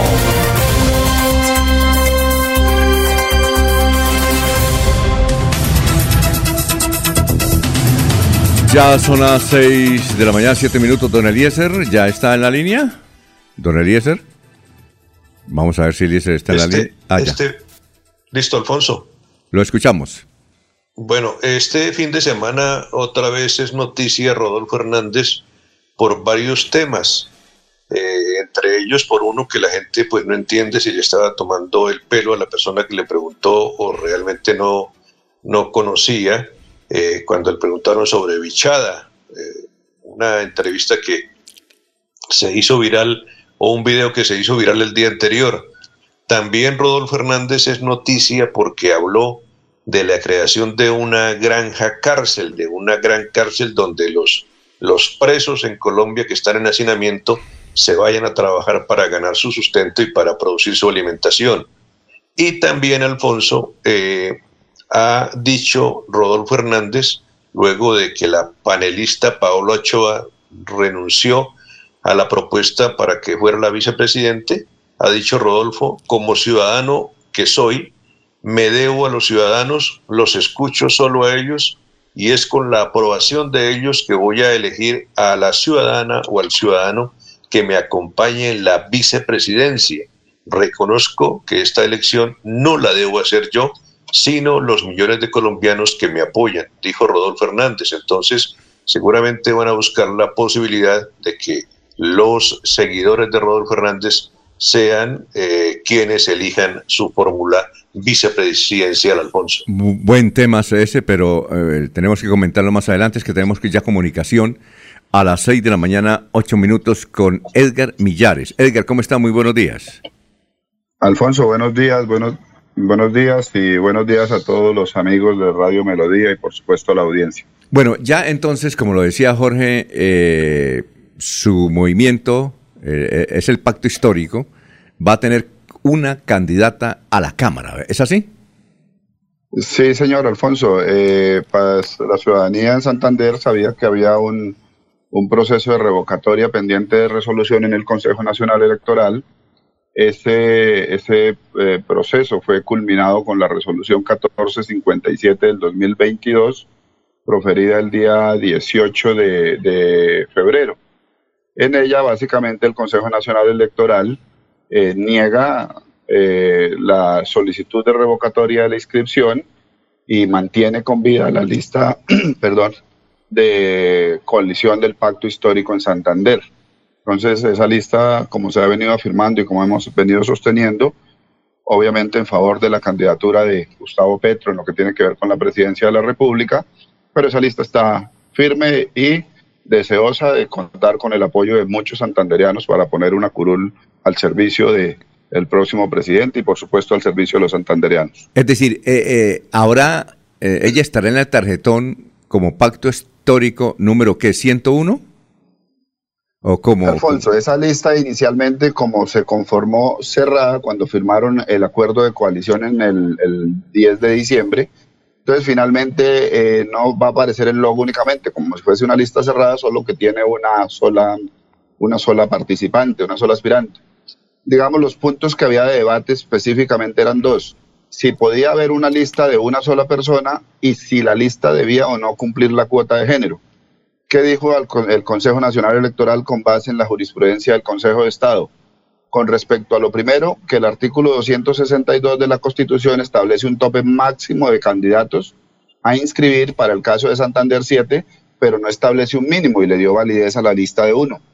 Y segundo, que también era, esa era una teoría que nosotros defendíamos. Y segundo, que en el tema de la, de de la cuota de género es una acción positiva en favor de las mujeres y en consecuencia eh, no se requería, digamos, exigirle a la mujer que tuviese un- una participación del género contrario, porque pues la jurisprudencia del Consejo de Estado y del Consejo Nacional Electoral, las decisiones que ha tomado tienen que ver con esa, con esa acción positiva. Y finalmente entonces la lista va a aparecer como pacto histórico en concordancia con la aspiración de presidencia de la República de Gustavo Petro. Eh, Es decir, la, la lista, Edgar, va a aparecer eh, como pacto histórico, como lista cerrada. Sí, hoy en día ya, ya el tarjetón está, digamos, está pendiente de la, de la, de las modificaciones últimas, pero está en la, en la, en la- en el tercer puesto de los, de las, de los eh, logosímbolos en el tarjetón. Es decir, como, Hay dos en la parte de arriba y está el pacto histórico, aparece solo el logosímbolo con su espacio para marcar. Ah, es no decir- aparece con número de candidato. eh, por, por la coyuntura, quedó como lista cerrada y la única eh, integrante es, eh, ¿nos repite el nombre de ella? Marian Andrea Perdomo Gutiérrez. Eh, eh, eh, eh, ¿Ella de dónde es? Ella es una profesora piedecuestana, es una chica relativamente joven. Eh, De hecho, yo he asumido, digamos, un papel de, de- de- de- de dignificación y no de... Aló. Aló, aló. Aló, Edgar. Vamos, vamos a insistirle a Edgar porque es interesante esto. Porque, es una persona que, que- que merece todo el respeto y merece todo el respaldo y de hecho ella y su grupo político se la está jugando 100% en la campaña de Gustavo Petro. Ahí Ah. hay un tema muy importante que quisiera aprovechar este Claro, claro. espacio para comentarles. ¿Qué quedan estas tres semanas? Siga, siga, claro. Siga. Vamos, vamos a insistir a ver, creo que se... ah, ¿Edgar está ahí? Se ha cortado la comunicación. Vamos- públicamente o por lo menos reconozcan públicamente por decisión de un juez de, de la República que tienen una candidata y que su candidata legalmente, quiérase o no, es Mariana Andrea Perdomo Gutiérrez. Lo mismo a través de esa tutela vamos a buscar que el doctor Gustavo Petro en su aspiración presidencial haga un pronunciamiento público, eso lo va a decidir un juez de tutela, en el sentido de darle apoyo a la candidatura de Mariana Andrea Perdomo Gutiérrez en representación del pacto histórico, porque así se firmó el 10 de diciembre. Entonces esa tutela va, va a ir dirigida contra los seis partidos coalicionados, contra el Partido Alianza Verde, contra los ciudadanos Gustavo Petro y Alexander López Maya y contra los siete candidatos a la Cámara de Representantes. Ahora, eh, Fundamentalmente, Edgar. Señor. Eh, eh, qui- quiero que se quede quieto porque cuando tal vez usted se mueve se va la, se va la comunicación. ¿Sí? Perfecto, Entonces, perfecto, eh, sí, bien. señor. Eh, Edgar, es esto. Entonces, eh, el pacto histórico tendrá una lista, en ella va esa señorita que pensé que era del Huila, ¿no? Ese Perdomo es muy huilense, debe ser el papá del Ah, sí, Huila. sí. sí. o no? Muy huilense. sí, no, pero es, es una chica aquí piedecuestana. Pero ella, ¿qué mujer hacía o qué hace? ¿A qué se dedica? Ella es profesora. Yo la distinguí a ella en el año 2018 en el marco de la campaña de la presidencia de Gustavo Petro. Habíamos perdido contacto, poco habíamos hablado, pero ya en esta coyuntura pues volvimos a, a- a encontrarnos y la verdad yo he, he asumido este papel pues en función de defender lo que en derecho corresponde. Ahora, ¿qué va a pasar? Señor. Sí, ahora qué va a pasar con la lista. Mire, es un enredo tremendo, Edgar. Es un enredo tremendo Sí, a pocas sí. horas de elecciones. Eh, la más perjudicada es, y hay que decirle prácticamente adiós, a la lista, a la Cámara del Partido Verde. Mire semejante lío. ¿Quiénes del Partido Histórico están en la lista verde? Nosotros sabemos que creo que es la, la 101 la que figura como encabezando la lista. Sí, ella es eh, la candidata número 101 del partido Alianza Verde propiamente. Y ahí hay unos amigos que estaban antes en la lista de, de- del pacto histórico y que forman parte de otros partidos políticos. Lo que pasa, Alfonso, es que el acuerdo de coalición, que tiene un carácter vinculante, dicho por la, por la autoridad electoral, lo firmaron Alianza Democrática Ampliada, Polo Democrático, Unión Patriótica, Maíz, Colombia Humana y el Partido Comunista. Y esos seis partidos, pues, en términos legales, están obligados a cumplir con el acuerdo de coalición. Sí, pero una cosa, pero es que eh, eh, el logo del pacto histórico está en la lista la Cámara de Alianza Verde. Entonces, ¿ahí qué va, va a suceder? No, ese uso precisamente en la acción de tutela se está pidiendo que se abstengan de, utilizar o de hacer actos públicos que tengan que ver con un, un supuesto, porque no hay, no hay ningún acuerdo legalmente, un supuesto acuerdo entre la Alianza Verde y el Pacto Histórico. Nosotros, ¿qué posición defendemos, Alfonso? Este es un Estado de Derecho, el doctor Julio que está ahí sabe que así es, es un Estado de Derecho y se debe respetar sí o sí lo que, lo que la normatividad dice. Y la normatividad dice es, el acuerdo de coalición tiene un carácter vinculante. De hecho, en, en jurisprudencia del Consejo de Estado, esa utilización indebida de, de- los logosímbolos o esas, eh, esos actos públicos entre las dos organizaciones podría incluso terminar afectando la lista de la Cámara de Representantes que no estaba en el acuerdo de coalición. Y eso específicamente podría estar afectando jurídicamente la lista del, del de la Alianza Verde. Eh, ese no es un, un, digamos, un invento, una, una argumentación de Edgar Millares, sino es una argumentación que proviene de pronunciamientos jurisprudenciales del Consejo de Estado, que es la máxima autoridad Es decir, ahí en lo se le- contencioso administrativo. Ahí se les resuelve el asunto, hay una confusión, porque esa lista puede ser, como usted dice, ilegal. ¿Cómo van a hacer campaña eh, en menos de 15 días? Si estamos confundidos nosotros, ¿cómo serán los electores? A ver, ¿alguien tiene una pregunta para Edgar Millares? Alfonso. A Sobre ver, ese eh, tema, sobre ese Alfonso. mismo tema, Alfonso. A ver, don Eliezer. Eh, yo creo que eso va a propiciar que, eh, o él nos aclara, Edgar, que haya muchos votos eh, que se van a anula- anular. Eh, ¿Qué va a pasar? ¿La papelería no está ya hecha o qué va a suceder con eso? No, igual, han- digamos, las dos campañas se han venido adelantando. La del pacto histórico en ningún momento se ha cesado. De hecho, valga la gentileza de ustedes para aprovechar y manifestar que, que ha sido de alguna manera maltratada la aspiración de María Andrea, de, porque pues, pues este es un escenario político donde todos los ciudadanos tenemos la misma valía y de alguna manera por una circunstancia específica de desventaja, por decir algo, el candidato presidencial en plaza pública ha dicho que, que apoya la lista de la Alianza Verde y eso no es posible. ¿Por qué? Porque hay un acuerdo de coalición previamente firmado.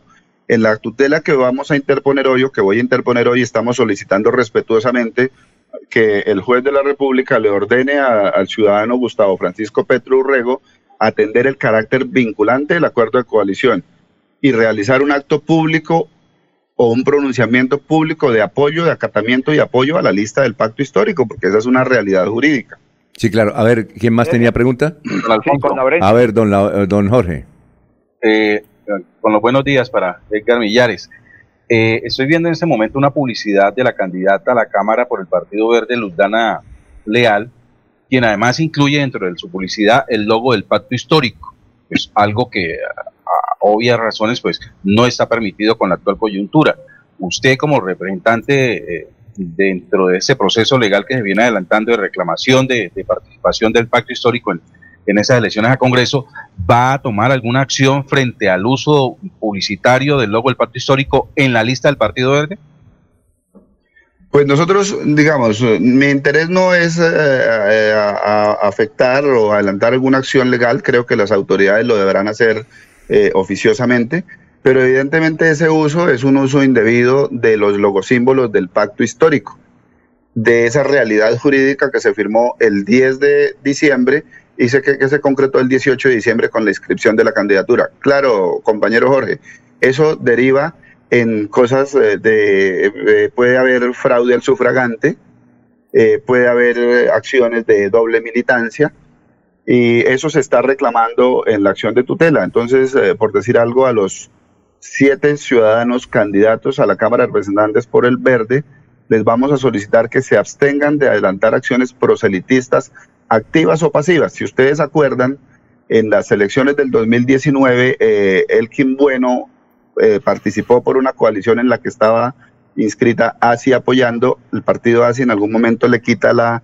la- el aval, pero el Consejo de Estado se pronuncia precisamente en el sentido del carácter vinculante del acuerdo de coalición. Entonces le estamos solicitando a los siete candidatos que se abstengan de utilizar el logo símbolo o de adelantar acciones proselitistas activas o pasivas, porque es que la doble militancia en el marco de la jurisprudencia del Consejo de Estado puede ser activa de quien la hace y pasiva por parte de quien la recibe. A ver, el eh, proceso electoral es un proceso legal, no es un proceso, digamos, suelto que se puede adelantar como una empresa privada o algo, sino que es un proceso que tiene una normatividad bastante estricta. a ver, don Laurencio, entiendo que está en la línea. ¿Laurencio? Sí, señor, sí. Ah, Bueno, está por otra línea. A ver, don Laurencio. Sí, es que hay dificultades por la estación terrena, pero Edgar, es lo que se puede decir. Hasta el viernes se tenía una situación, ya pues hay claridad. Entonces, en este momento, ¿se podría hablar de doble militancia y qué consecuencias tendría esta situación por cuanto fue autorizada la lista de la única persona? Antes, pues se dudaba un poco si era legal o no. Ahora entonces, ¿se podría decir que hay doble militancia en otro sector político en Santander? Pues de hecho, el 31 de enero se realizó la audiencia eh, pública en el Consejo Nacional Electoral y en esa audiencia el magistrado eh, ponente ordenó abrir Aló, vamos a ver si se, se restablece la comunicación, que es interesante hablar con, con Edgar. A ver. Oiga, a propósito, Laurencio, mientras viene Edgar, ¿qué pasó con su candidata? Eh, de una de las, de ah, las mujeres que están en la lista. Eh, ya en esta resolución que estamos hablando, el Consejo Nacional Electoral igualmente ordena desglosar piezas y eh, abrir una investigación por algunos hechos eh, que en el sentido del apoyo de unos candidatos y directivos de la coalición del pacto histórico. Se supone que eso tiene que ver con los siete candidatos de la Alianza Verde y con los dos directivos, específicamente el doctor Petro y el doctor Alexander López, que han manifestado públicamente eh, el apoyo a la Alianza Verde cuando eso no lo pueden hacer porque ellos son firmantes del acuerdo de coalición. Eh, finalmente, Edgar, ¿se podría titular la noticia así? Eh, ¿Cómo es la qué? La autorización o la legalidad o la aceptación de la lista del pacto histórico de Santander deja en doble militancia a la lista de Alianza Verde? Se, se podría llamar así, ¿verdad? Pues, pues Alfonso, no soy, no soy, no somos nosotros ni ustedes ni nosotros los que podemos establecerlo de esa manera, pero es una posibilidad que se abre, que se abre. De hecho, la jurisprudencia del Consejo de Estado eh, dice que, que, el carácter vinculante de un acuerdo de coalición, voy a leer dos rengloncitos cortiticos, dice comillas, la inobservancia de este precepto será causal de nulidad o revocatoria de la inscripción del candidato que se apoye diferente al designado en la coalición. Eso es del Consejo de Estado, no es de Edgar Millares. Entonces, eh, yo no me atrevo a afirmarlo porque debo ser respetuoso del, del debido proceso, del Estado de Derecho y, por supuesto, de los miembros de la lista de la Alianza Verde, pero esa es una posibilidad, como también surge la posibilidad de que se revise el tema de fraude al sufragante, porque son maniobras, digamos, de alguna manera engañosas. Y finalmente, lo que queda claro es que la aspiración de Mariana Andrea eh, Perdomo Gutiérrez está firme, es la aspiración del pacto histórico, representa seis organizaciones políticas y convocamos a toda la ciudadanía santandereana que nos ayude a lograr ese espacio en el Congreso con la absoluta seguridad de que María Andrea va a trabajar en procura de Santander y en favor de la presidencia de Gustavo Petro. Bueno, muchas gracias a Edgar Millares, muy amable por haber estado aquí en Ra- Radio Melodía. Vamos a una pausa y queremos preguntarle al doctor Julio Enrique Avellaneda un comentario sobre el particular. Son las 6 de la mañana, 24 minutos. Queremos que disfrutes de un servicio de energía confiable y de calidad. Por eso, trabajamos en el mantenimiento de la infraestructura eléctrica. Para que estés informado oportunamente de las fechas y horarios, síguenos en nuestras redes sociales o consulta toda la información en www.esa.com.co. ESA, Grupo EPM, Vigilado Superservicios.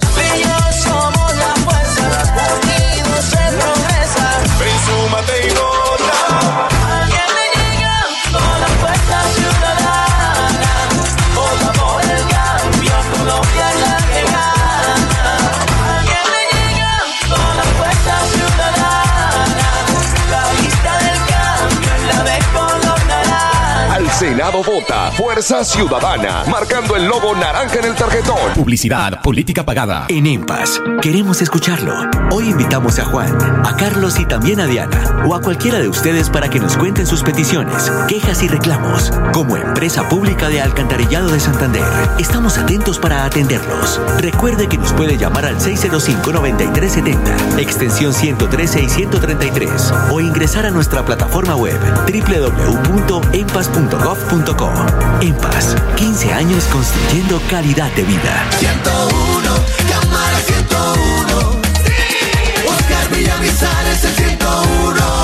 Amigos, les habla Oscar Villamizar Meneses. La seguridad es una de nuestras prioridades. Fui coautor de la Ley de Seguridad Ciudadana. Acompáñenos con su voto marcando Centro Democrático número 101 a la Cámara de Representantes y al Senado de la República. Jenny Rosso, Centro Democrático número 15. Oscar Villamizar es el 101. A la Cámara, vota Centro Democrático 101, Oscar Villamizar. Publicidad política pagada.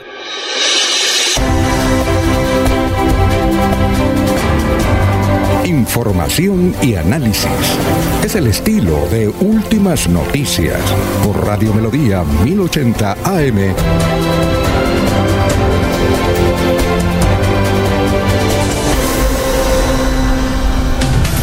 Vamos con los oyentes. A ver, dice Julio Parra, buen día. ¿Por qué no, porque no rellenaron la lista de la Cámara del Pacto Histórico con militantes de los comunes, ya que forman parte del Pacto Histórico? Ah, Eso nos falta esa pregunta para Edgar. Gustavo Penilla Gómez dice, ¿por qué la propaganda de Héctor Mantilla invitan a votar por Omar José? ¿Quién es Omar José? Ah, no sabíamos. Eh, también nos dice Abelardo Correa, los 23 millones y pico de pesos que invirtió el gobierno de Duque en Santander en estos cuatro años pueden ser el puente de Málaga, que no sirve para nada, la doble calzada a Río Negro. la doble calzada a Río Negro. Oye, María. Es que doble calzada a Río Negro. Oiga, usted sí es muy chistoso, don Abelardo. Es que la doble calzada a Río Negro. La doble calzada a Barranca Bermeja. Ahí otra, hay que meterle otra risa. Y las 20 mil casas del exalcalde de Bucaramanga. Ah, muy, muy chistoso el muchacho. Bueno, eh, eh, eh, doctor Julio Enrique Avellaneda, ¿tiene usted algún comentario? Este lío que se ha formado en el departamento de Santander, eso es, mire, ya, ya hoy van con la primera tutela, se va a llenar de tutela el asunto, sobre eh, la interpretación a esta decisión del Consejo Nacional Electoral de avalar y dejar en firme la lista del pacto histórico a la Cámara de Representantes que afecta a otra lista, que es la de la Alianza Verde en Santander? Alfonso, eh, yo creo que eh, en términos generales eh, los lineamientos jurídicos, como lo exponía Edgar, están consignados en providencias ya de, de- cierta vieja data del Consejo de Estado y entiendo que eh, esos precedentes son los que el Consejo Nacional Electoral está eh, aplicando para resolver este asunto. Me parece que en derecho la situación tiene, tiene correcta eh, solución, ¿no? Vamos a esperar finalmente si todavía hay instancias para decisiones finales en qué termina esta, esta película, Pero que, que- corresponde, que corresponde a un conflicto puramente de naturaleza política. ¿no? Pero que perjudica notablemente a la Alianza Verde de la lista. Por supuesto. Es por tremendo, tremendo el daño. Bueno, Sí. eh, vamos con noticias, don Ernesto, a esta hora. Son las 6 y 29. Alfonso, eh, Bucaramanga se prepara para recibir la selección Colombia femenina de fútbol.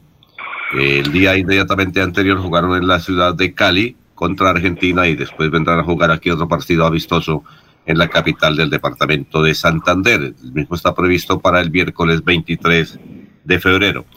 Hay boletas disponibles para este amistoso que será a partir de las 7 de la noche y las pueden adquirir en los almacenes de Don Ramiro Carvajal, Deportivos Carvajal, en la calle 36 con 26 en la isla y también en Cañaveral. Hay promoción 2 por 1 en boletería. Estos son los precios. Sur Alta 13.500, Norte Alta 13.500, Oriental 18.000, Occidental Baja 22.000, Occidental Alta 27.000 y VIP 31.500. Se espera que la afición del área metropolitana acompañe a las chicas de la selección en este partido este miércoles porque después se viene un evento internacional y se quiere mostrar que Bucaramanga está para grandes cosas. Bueno, eh, ¿cómo quedó el partido con Argentina? De la... Eh, 1-1. Ah, 1-1. ¿Y el partido es el próximo? ¿Qué, qué el próximo? 1-1, no, no, perdóneme, Alfonso, fue 2-2, 2-2. 2-2. Eh, el, partido, 2-2. ¿El partido aquí en Bucaramanga cuándo es? Este miércoles a las 7 de la noche. ¿Va por televisión o no? Lo transmite el canal Caracol, que es el dueño de los derechos de las selecciones colombianas de fútbol. Ah, bueno. Eh, noticias a Así esta que no va a tener problemas. Si no puede ir al estadio, no va a tener problemas para verlo. Ah, bueno, bueno. Bueno, Jorge, noticias. Don Alfonso, el- durante el fin de semana se presentó una nueva emergencia ambiental en la vereda La Vizcaína, en San Vicente de Chucurí. Un derrame de aguas aceitosas cayó a una quebrada cubriéndola de negro, según videos de algunos habitantes de la vereda. Una presunta falta de atención porque hubo un derrame y se encontraron eh, caño abajo. Fueron algunas de las denuncias que hicieron los habitantes de ese sector, el cual indica que 200 o 300 metros eh, es lo que al, el área que está cubriendo esta contaminación. Ecopetrol se pronunció al respecto y manifestó que por las lluvias intensas que se presentaron en las últimas horas, acompañadas de tormentas eléctricas, se rebosó el sistema de, que contenía las aguas aceitosas. Los fluidos quedaron contenidos en, en bajo, en un bajo inundable de la estación satélite de campo de producción La Lizama. El sistema presentó rebose luego que se registraran lluvias intensas por la tormenta eléctrica y que, pu- dura- que cayó durante ese espacio de dos horas, según informó la petrolera. El- en el punto del derrame hay ya cuadrillas de obreros de la empresa petrolera atendiendo la emergencia y un camión recolector de, de fluidos. Ecopetrol señaló además que la zona será inspeccionada por el equipo de rescate y fauna y flora y se continuará con las labores de limpieza. Bueno, don Eliezer, noticias a esta hora. Son las 6 y 31. Don Alfonso Neomundo es la sede esta semana de la feria de Aso Inducals. Es un evento pues que ya tiene muchísimos años de tradición, es la posibilidad de que los fabricantes de calzado de Santander pues pongan en vitrinas nacionales e internacionales sus productos. Hablamos con don Henry Gamboa Mesa y esto nos cuenta Henry sobre la feria que, repito, se desarrolla esta semana en Bucaramanga. Bueno, es un evento que tradicionalmente se hace, llevamos 22 años ininterrumpidos, lo hacemos en el mes de febrero y en el mes de julio. Es un evento que reúne a las empresas más representativas de Bucaramanga, el área metropolitana y de Colombia. Aquí vienen empresarios de todos los departamentos y algunos empre- empresarios latinoamericanos. Entonces es un evento que reúne todas las características, más de 500 expositores, eh, tenemos la maquinaria, la alta tecnología, tenemos la academia con la UIS en la presentación de, del laboratorio para las pruebas de ríos de plomo, la presencia de la ñeta Colombia, pasarelas permanentes todas las noches. Bueno, pienso que es un evento que reúne todas las características para ser el primer evento en cuanto a cuero y calzado se refiere de Colombia para el mundo. ¿Hay espacio para compradores o única, eh, para compradores eh, minoritarios? Sí, sí, sí, aquí vienen, aquí vienen las grandes superficies, las grandes cadenas, las tiendas, eh, las tiendas online, todas las personas que quieran adquirir producto para venderlo eh, al menudeo lo pueden hacer. Lo que no se puede vender es por unidad, todas las ventas serán por mayores. Bueno, estas 500 industrias son de Bucaramanga, son del área metropolitana, son de Santander. En un 60%, hay un 25% que son del departamento, un 15% que vienen de, de fuera del departamento y un 2-3% más o menos que vienen de, de- de- de diversas partes del país, de- del mundo. ¿Hay que pagar algún costo por el ingreso a la feria? señor. Es una feria cerrada, pero a través de las instituciones que nos ayudan pueden adquirir la, la- la tarjeta de ingreso a- al evento. Entonces recuérdenos por favor la fecha de la feria. 22, 23, 24 y 25 de febrero. Muy Mañana bien, vamos. comienza la feria de Azoinducal, don Alfonso. Ah, entonces. bueno, listo. Gracias, Eliezer. Vamos a una pausa. No sé si Laurencio está ahí. Eh, pa- ¿Laurencio? Oiga, Laurencio, una cosa. ¿Usted siempre hizo el contacto para entrevistar a la Francia Márquez? Sí, pero lo que me dijeron era que si hoy estaba por el Pacífico allá, si aquí tenemos dificultades, allá es supremamente difícil la, eh, establecer comunicación. Entonces creo que es que no, han no lograron establecer comunicación. Ah, bueno, perfecto. para el Pacífico colombiano. Bueno, vamos a una pausa y cuando regresemos el doctor Julio Enrique Avellaneda quiere hacer dos comentarios importantes sobre los artículos que yo leyó ayer en la prensa nacional. Son las 6 y 35.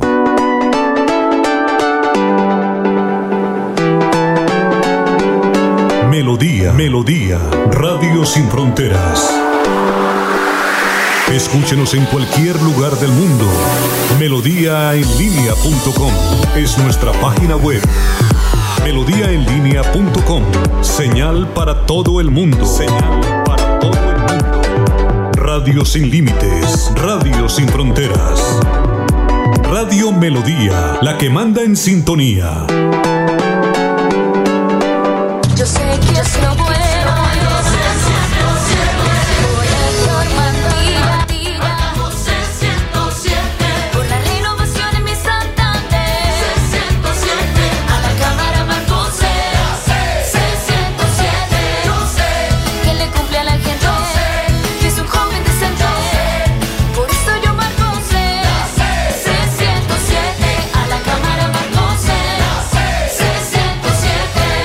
Publicidad, política pagada.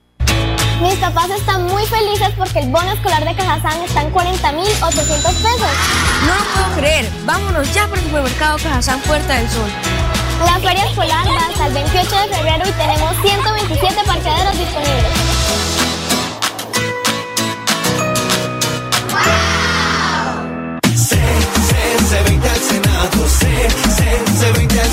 Hola amigos, les saluda José Alfredo Marín, su próximo senador de la República. Los invito a que me apoyen este 13 de marzo con su voto, marcando la C del Partido Conservador y el número 20, para que trabajemos juntos por la transformación social que Colombia necesita. C20 al Senado, C, C, C20 al Senado del bar, bar, del barrio al Senado, C, C, C20 al Senado. Publicidad política pagada.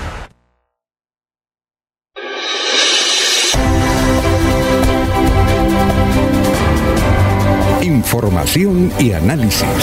Es el estilo de Últimas Noticias por Radio Melodía 1080 AM.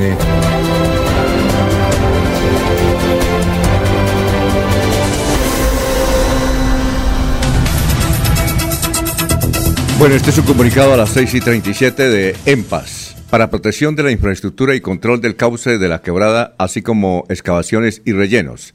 El ingeniero Inmer Jesús Forero Álvarez, profesional de expansión de infraestructura de EMPAS S.A., destacó que como valor agregado de esta obra de ingeniería está la, la mitigación del impacto que con los trabajos se pueda dar el componente arbóreo de esta zona considerada una reserva forestal de Bucaramanga, por lo cual es visitada con frecuencia por la comunidad y en especial los deportistas. La obra que inició el pasado eh, 10 de octubre del 2021 está proyectada para finalizar a finales de julio de este año. Las 6 y 38, doctor Julio Enrique, ¿cuáles son los dos comentarios que usted quiere hacer sobre la prensa que leyó y las revistas que leyó este fin de semana? Alfonso, dos artículos, dos notas periodísticas en el diario El Tiempo que me parecen de, de interés. Eh, la primera, mm, preocupante, ¿no? Cuando no decepcionante, Alfonso, porque la doctora Luz Marina Monzón, directora de la Unidad de Búsqueda de Desaparecidos, al concluir su gestión al cabo de, cuatro años, eh, bueno, hace una exposición de, las actividades cumplidas, de los logros eh, alcanzados por su institución, pero me parece que hace una denuncia que es preocupante, Alfonso. Es que durante los cuatro años, y no obstante haberle solicitado reiteradamente al gobierno nacional, puntualmente al señor presidente de la República, al ministro de Defensa, al ministro de Justicia y al ministro del Interior, que le concedieran citas, audiencias para poder tratar temas relativos a las actividades eh, bajo su dirección, no pudo obtener jamás a lo largo de estos cuatro años que esos despachos la recibieran. Y por supuesto, son, son los del bueno, presidente de la República como, como director de, de, de, en su condición de presidente de este tema y los ministerios a los que alude la señora Monzón, pues porque son los que guardan la información que más interesa eh, eh, conocer para esclarecer la suerte de aproximadamente 100.000 desaparecidos que hay en el país. Es una información que en realidad verdad, pone a pensar cuál es la posición del gobierno frente a este tema, Alfonso. Y la segunda apreciación, Alfonso, tiene que ver con unas declaraciones que el expresidente Pastrana hizo hace unos días atrás, en la que formulaba señalamientos a la Registraduría Nacional del Estado Civil y en particular a su titular, el doctor Alexander Vega. Ayer Yamid Amad eh, en el diario El Tiempo se le publica una entrevista que, que le hace a, al registrador y permítame decirle que las cuatro grandes acusaciones que el expresidente Pastrana lanzó contra la registraduría y contra su titular quedan perfectamente desvirtuadas. En primer término, el señor Pastrana dijo que la registraduría había adjudicado el contrato a dedo. El registrador expone claramente cómo se cumplieron los dos procesos licitatorios para adjudicar a la firma favorecida ese eh, proceso tendiente a, a, a, eh, al contrato del software. ¿no? La segunda afirmación, Alfonso, es la de que la firma seleccionada, la firma Indra, que creo que es de origen español, no tenía experiencia en procesos electorales salvo, la selección, salvo unas elecciones en Colombia. Y el registrador demuestra cómo desde 1978 en 42 países en el mundo, esa firma ha participado en los procesos electorales y como en Colombia desde el año 2014, donde fue elegido Santos, en el 2018, donde fue elegido el doctor Duque, y en las recientes elecciones de los consejos locales y municipales de juventud, esa firma participó. Y en tercer lugar, Alfonso, eh, dijo el expresidente Pastrana que el registrador había invitado unos meses atrás a un grupo de personas y de personalidades políticas en particular a reuniones en España con la, con la firma eh, que fue favorecida con la licitación. Y tajante, categóricamente, el registrador Vega desmiente ese hecho, calificándolo eh, básicamente de una, de una gran falacia. Por último, dijo Pastrana que se había contratado un software que era imposible de auditar, de auditar. Y el registrador demuestra técnicamente cómo ello es posible. Todo nos permite concluir, Alfonso, que el expresidente Andrés Pastrana, en soledad, sin protagonismo ni reconocimiento político alguno, ni siquiera el interior de su partido. Y por supuesto, como ha sido su característica, a falta de ideas y propuestas, pues ha terminado haciendo afirmaciones mendaces y deshonestas. Oiga, ¿qué le sucederá al, al expresidente Pastrana? Él debe tener unos 68 años, no es que sea tan viejo.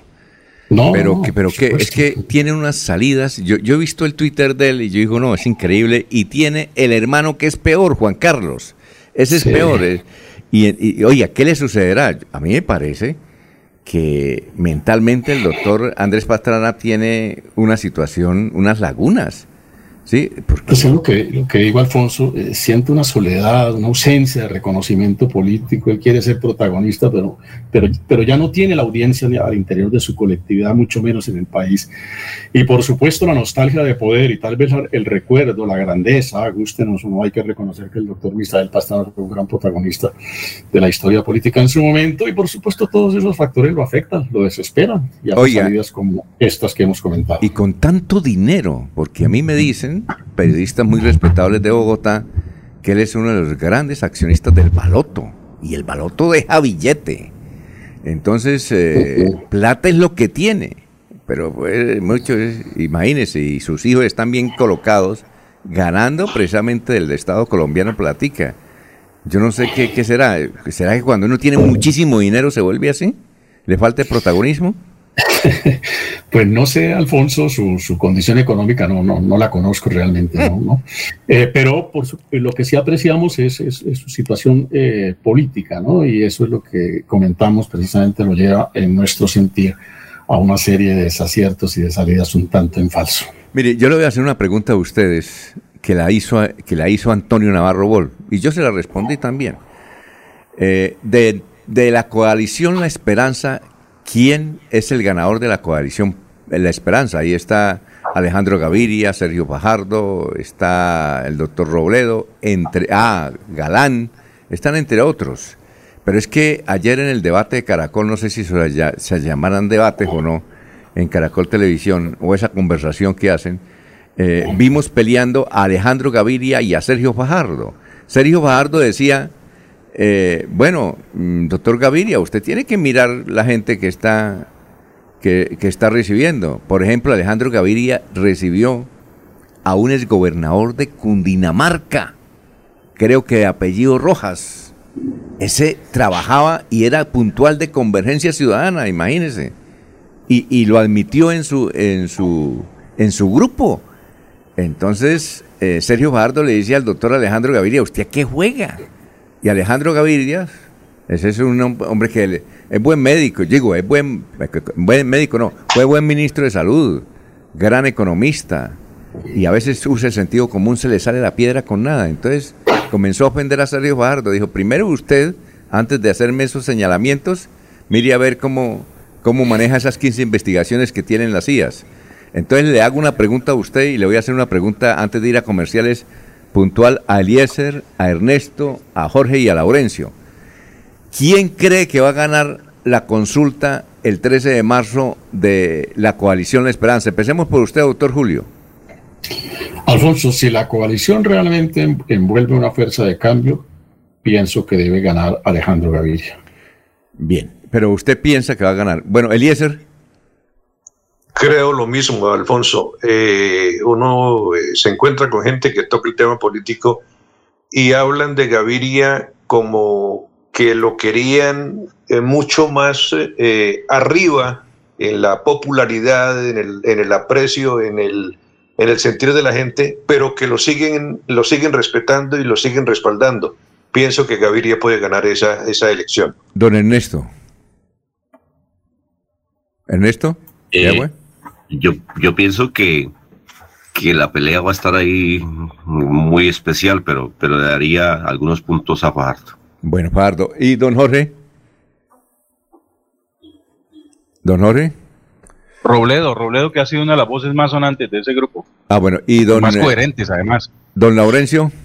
Alfonso, creo que estoy de acuerdo con José Robledo por cuanto es como más maduro en política. El doctor eh, Gaviria, pues es el hombre de las ideas, de la diplomacia, pero le falta no sé qué, no, no pegó como dicen algunos y está un poco atrás. Sin embargo, el 13 de marzo la gente va a definir quién va a ser, pero me parece que es el doctor Robledo. Oiga, Laurencio, eh, bo- bo- bonito, bonito su respuesta para un título.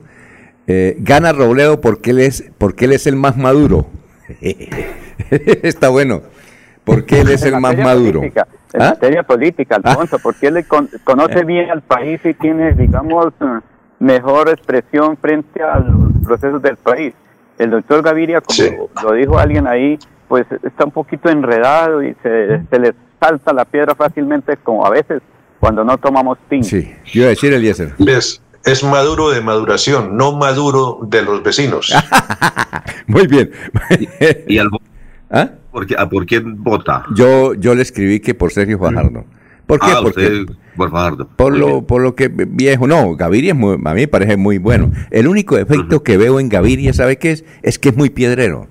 Pero qué tipo se, se le sale el- si eso es en público y me cuentan sus amigos que el tipo es un berraco trabajador y es elocuente, buen amigo, eh, trata de no contradecirse, casi nunca se, se contradice, pero que se le sale la piedra, hermano. Inclusive le dicen foforito en la familia, entiendo.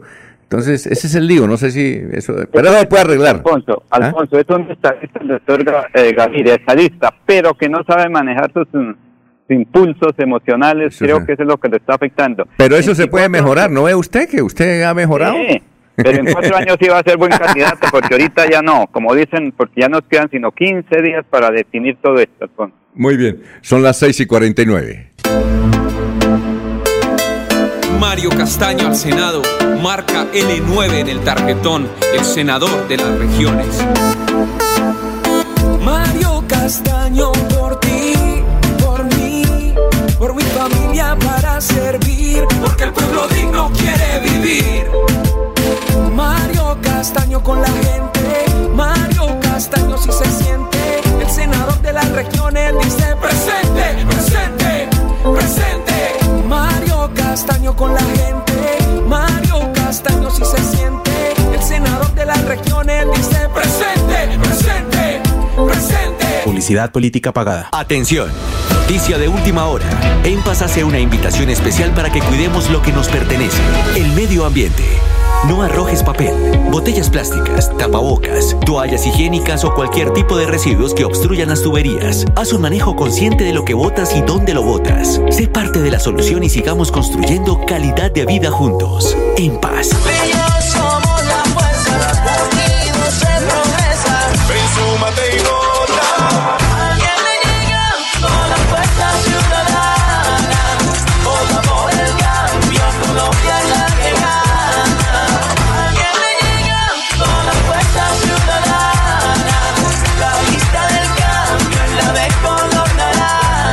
Senado vota Fuerza Ciudadana, marcando el logo naranja en el tarjetón. Publicidad política pagada.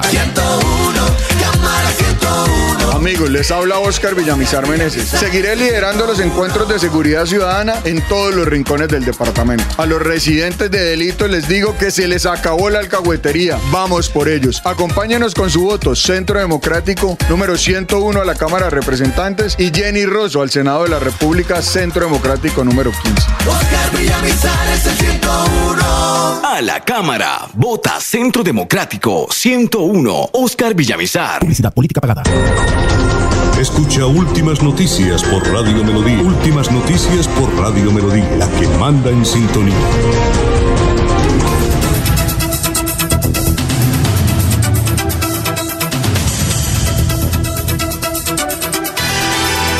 Son las eh, 6 y 51. Vote 103 en el tarjetón por el Partido Liberal al Senado de la República con Miguel Ángel Pinto, que ha hecho importantes reuniones no solamente en Santander, sino en Cundinamarca, en la costa y en el occidente colombiano. Miguel Ángel Pinto, número 100, eh, perdón, número 3.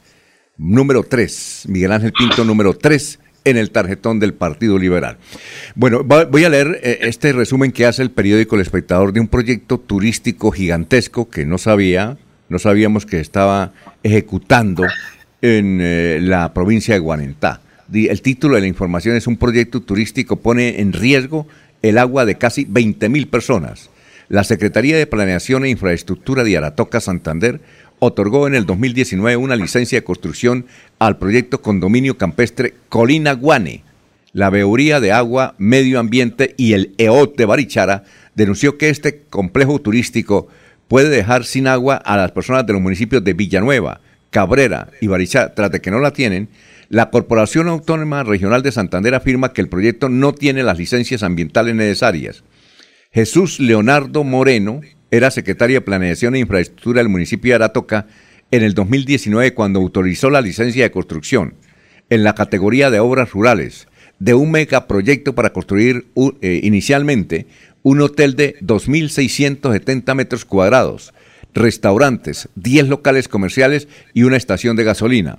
La obra está planeada para ser construida en una zona de daña la quebrada La Laja, que surte la represa del Común, principal fuente hídrica de los municipios de Villanueva, Cabrera y Barichara. Es decir, alrededor de 5.000 familias dependen de la protección y el buen uso de estas cuencas hidrográficas. Para sorpresa de las comunidades, el proyecto turístico Condominio Campestre Colina Guane planteó el abastecimiento de agua de sus construcciones a partir de la quebrada La Laja. La Veeduría del Agua, Medio Ambiente y el Esquema de Ordenamiento Territorial EOT de Barichara aseguraron que para la finca de 19 hectáreas donde se desarrolla inicialmente el proyecto, solo hay previsto dos puntos de agua habilitados. El primero es un caudal de 0.050 litros por segundo proveniente de la quebrada La Laja y el segundo es abastecido del acueducto comunitario El Campamento. Es decir, según la veeduría, el proyecto no cuenta con los puntos de agua necesarios para cubrir su urbanización y pone en riesgo el agua de uso humano de tres municipios, casi 20 mil personas que se podrían quedar sin el recurso hídrico y si el proyecto avanza. ¿Ustedes conocían de este proyecto que no lo teníamos en nuestras cuentas? Un proyecto turístico, yo creo que es el más grande que se está realizando en el departamento de Santander. ¿Ustedes lo conocen? A ver, don Laurencio, don Jorge, que a veces va por esos lugares. No sé si, si Ernesto o Eliezer. Alfonso. A ver, don Laurencio. Es que es un proyecto privado, es que eso es, eh, digamos, como una especie de urbanización, la construcción de una estación de servicio de gasolina. Eso es sobre la, creo que está sobre la vía principal, una explanación. ¿Principal de dónde? ¿De dónde a dónde? central, Bucaramanga, Aratoca, ¿sí? Ah, ¿Es entre Bucaramanga, Aratoca o Bucaramanga, Barichara? Perdón, o San Gil, Barichara. En esa área, porque es que es en territorio del municipio de Aratoca. Eso es un privado que pide una licencia y luego tiene que cumplir una serie de procesos y el- finalmente la licencia... No, pero ¿dónde está, eh, Laurencio? Entonces usted no sabe dónde se encuentra. Es, ¿Está en, entre San Gil y Barichara o San Gil y Aratoca? Entonces, Creo que es entre San Gil y, Ari- y Aratoca.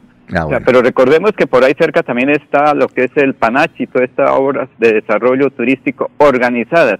El problema es que en Aratoca no hay agua suficiente y en esa parte, como lo dicen, nacen o son los nacimientos de agua que nutren el acueducto del común. Ese es el, el riesgo que hay. A veces No, y, cuando- y sobre todo, Laurencio, si ya, ya la gente compró espacio eh, ahí, los locales comerciales, eh, las viviendas, el hotel, eh, bueno, la estación de servicio, todo eso. Jorge, ¿usted conoce, conoce algo de eso?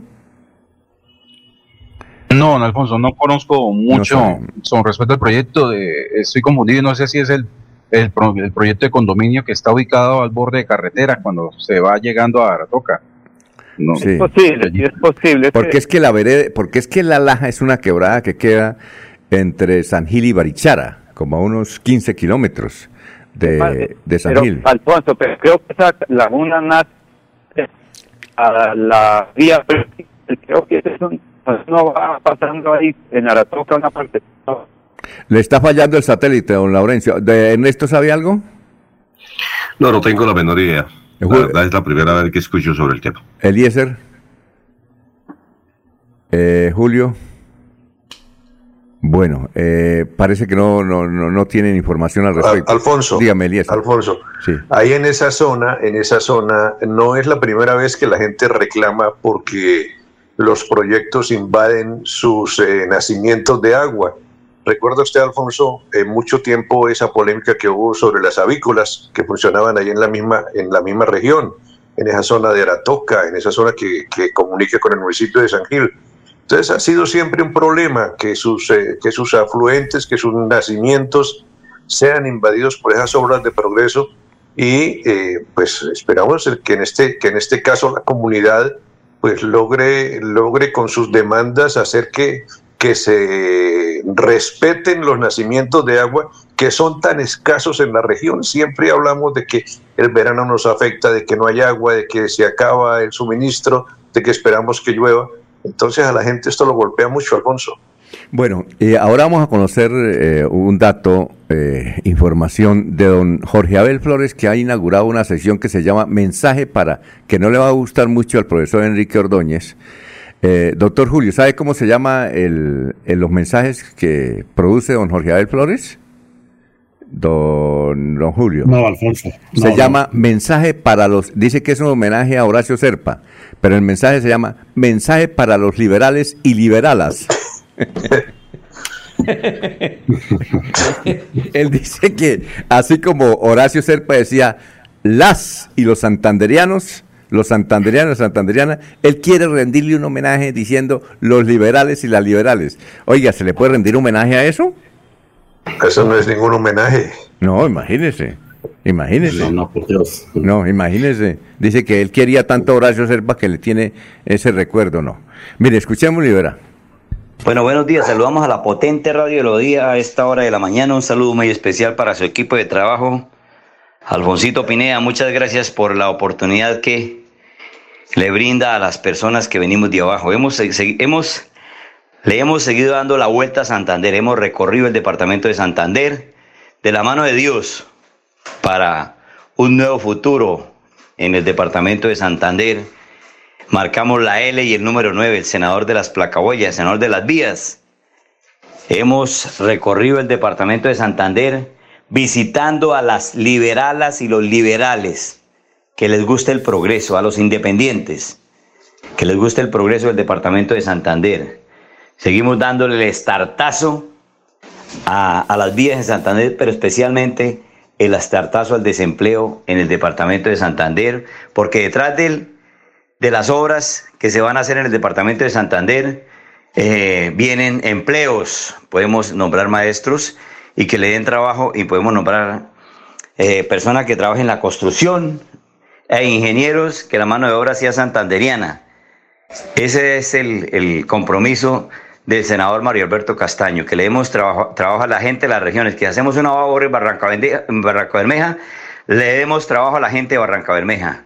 Muchos profesionales, muchos jóvenes que están saliendo de las universidades y que no los traigamos de otros departamentos ni de otros países, sino que sea de la región y especialmente de las y de los santanderianos. Las liberalas y los liberales estamos muy comprometidos en este trabajo. Muchas gracias, seguimos trabajando, recorriendo con nuestra campaña, ya vamos llegando a la más de las 3.000 camisetas que le damos a la y a los, a los santanderianos, a las liberalas y a los liberales del campo, entre todo, para que la disfruten. Es una obra también, una obra social. Que Dios bendiga a Santander, que Dios me bendiga para seguir trabajando y para seguir progresando en el departamento de Santander. Le pido la oportunidad a la y a los santanderianos que nos den la oportunidad, marcamos la L y el número 9, la primera fuerza política del país dentro del Partido Liberal. Muchas gracias y estamos atentos. Le reportó Jorge Abel Flores desde aquí de un sitio del departamento de Santander. Son las 7 de la mañana, un minuto, vamos a una pausa y regresamos. Aquí Bucaramanga, la bella capital de Santander. Transmite Radio Melodía, Estación Colombiana, HJMH, 1080 kilociclos, 10.000 vatios de potencia en antena, para todo el oriente colombiano.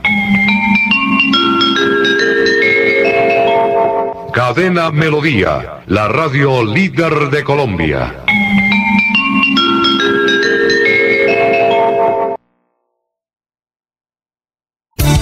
Los invitamos a sintonizar el programa Curación Natural de la Unidad Médica Biológica del Dr. Ricardo González, de lunes a viernes en los horarios 7 y 30 y 9 y 30 de la mañana y los sábados 7 y 30 y 12 del mediodía. Aquí encontrará la orientación profesional para todo tipo de enfermedades, tratamientos con medicamentos naturales. Llame y agende su cita médica al 313-392-2623. 313-392-2623. En Radio Melodía. Últimas noticias. Las noticias de la hora. Las noticias de la hora. Bienvenidos. Desde el Centro de Producción Internacional de UCI Noticias, Florentino Mesa les presenta la vuelta al mundo en 120 segundos. Rusia afirmó hoy que es prematuro hablar de una cumbre de los presidentes Vladimir Putin y Joe Biden anunciada por Francia para desactivar la crisis en torno a Ucrania y el peligro de una invasión rusa. Estados Unidos había accedido a mantener una cumbre presidencial, pero puso como condición que los rusos no invadan antes a Ucrania e insistió en que todo apunta a que este ataque está a punto de ocurrir. Mientras tanto, el intenso fuego de artillería continuaba este lunes en un conflicto en el este de Ucrania que se teme desencadene una ofensiva de Moscú. El deslizamiento de tierra en Brasil provocado por la acumulación de aguas torrenciales en el municipio montañoso de Petrópolis en el estado de Río de Janeiro y que ha arrasado con amplias zonas de la localidad ha dejado ya al menos 171 muertos y 126 desaparecidos. En Argentina las lluvias dieron alivio en algunas zonas de la provincia de Corrientes, focos de incendio de tal magnitud que el país pidió ayuda a Brasil, Estados Unidos y Bolivia para tener más recursos para apagar llamas. El expresidente de Perú, Ollanta Humala, y su esposa Nadine Heredia afrontan desde este lunes el inicio del juicio oral por la presunta financiación irregular de sus campañas electorales de 2006 y 2011 por parte de la empresa brasileña Odebrecht y el gobierno venezolano de Hugo Chávez. Mujeres mexicanas que han sufrido ataques con ácido, considerado un acto característico de violencia machista, protestaron frente al Palacio Nacional para exigir al gobierno que acabe con la impunidad ante la ola de agresiones contra el género femenino. La policía de Ottawa detuvo a 191 personas y presentó cargos contra 103 de ellas durante su operación para dispersar la protesta antivacunas en el centro de la capital canadiense. Una filtración de datos revela que durante años el banco suizo Credit Suisse guardó fortunas de personas ligadas a la corrupción procedentes de todo el mundo, entre ellos empresarios sancionados o violadores de los derechos humanos por un valor conjunto de unos 100 mil millones de dólares. Esta fue la vuelta al mundo en 120 segundos. Escúchenos en la página web www.melodiaenlinea.com.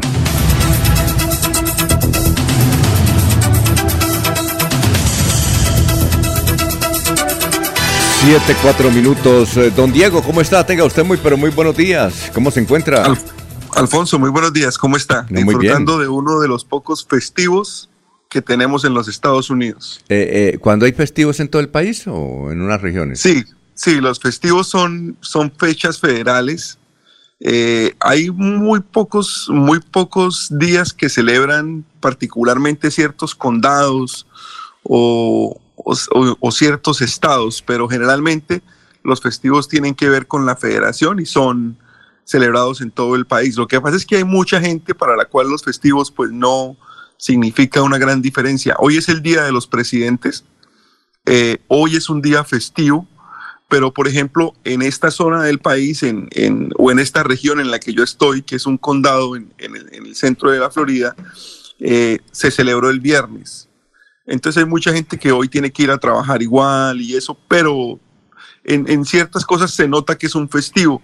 Algunas tiendas tienen promociones especiales por el Día de los Presidentes y ese tipo de cosas, pero no, no, no se celebra tanto como los de nosotros, ¿no? Y aparte, pues que no son tantos festivos como son en Colombia. Aquí únicamente hay eh, ocho festivos al año, siete festivos al año. Sí, y, eh, pero hay países, por ejemplo en el Ecuador, eh, comprendo que allá hay por provincias. Un día festivo en una provincia de Guayas o de Guayaquil y en otras partes de Ecuador no. Y hemos observado también que en Estados Unidos como que programan eh, los festivos sobre la carrera, ¿no le parece? No, ¿por qué dice eso, Alfonso? ¿Por, por qué saca esa conclusión de que los, de que los programan sobre la carrera? ¿A Porque, porque por ejemplo, pues eh, supongamos, un día después de las elecciones, de unas elecciones en Estados Unidos, era festivo. Y yo pregunté, bueno, ¿y por qué festivo? Dijo, no, que eso está así, que fue porque se, dijo así, ¿no? No como antes, aquí que ya sabemos en los próximos cinco años cuáles son los festivos. No, no, no, no, no, no. Lo que pasa es que aquí, aquí no, aquí ya se celebran, aquí se sabe que el primer lunes o el tercer lunes de febrero es el Día de los Presidentes, el tercer jueves es el Día de Acción, en noviembre es el, el Día de Acción de Gracias y eso. Lo que pasa es que aquí de verdad no son tan trascendentales los festivos. O sea, aquí no marcan una diferencia. Aquí es más importante, por ejemplo, el Spring Break, que es la semana que dan de vacaciones para los estudiantes esa semana eh, eh, se espera con más ansias, pero los festivos como tal no son una fecha diferencial en, en los días normales. Hay mucha gente que trabaja en los festivos, mucha gente que va a tener que ir a la oficina hoy y hacer su trabajo normal, a pesar de que sea festivo. Es decir, eh, eh, eh, supongamos, aquí en Colombia, como usted sabe, las oficinas del Estado nunca trabajan un festivo. Las, las tradicionales, las clásicas. Eh, eh, en Estados Unidos sí. Algunas sí, algunas sí abren. Por ejemplo, los bancos, algunos abren y algunos no abren. Ah, O sea, algunos, algunos bancos valen el festivo y otros no los valen. Por ejemplo, en Estados Unidos el jueves y el viernes santo, allá es también. No, Ah, no, no, no, no, no. No son, no, no lo celebran. El jueves y viernes santo, la Semana Santa en los Estados Unidos no es una fecha oficial festiva. Un alumno de un colegio puede, puede llamar a su colegio y decir que por sus creencias católicas no va a ir ni el jueves ni el viernes santo. Y no tiene ningún problema con hacer eso porque es su creencia, es su opinión personal. Pero, pero no, no cierran los colegios ni nada por el estilo. La Semana Santa aquí no se celebra. Ah, ya. Ah, bueno, bueno. Oye, Bueno, eh, eh, bueno. Hoy le quiero hablar de otra cosa, sí, Alfonso. ¿de qué Ya- se ¿Sí? o- este, eh, eh, aquí en los Estados Unidos, eh, ellos programan cada fin de semana eh, o tienen, tratan de tener un evento principal cada fin de semana. El fin de semana pasado, el sábado y el domingo, la NBA, la Liga de Básquetbol, celebró el Juego de las Estrellas de la NBA.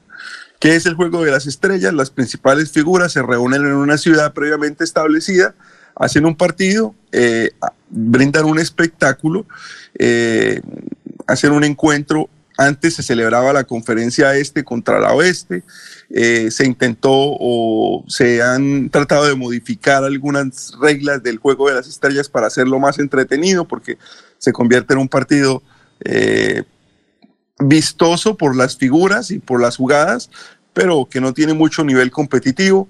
Eh, se ha logrado con una mecánica nueva que han escogido de jugar por cuartos.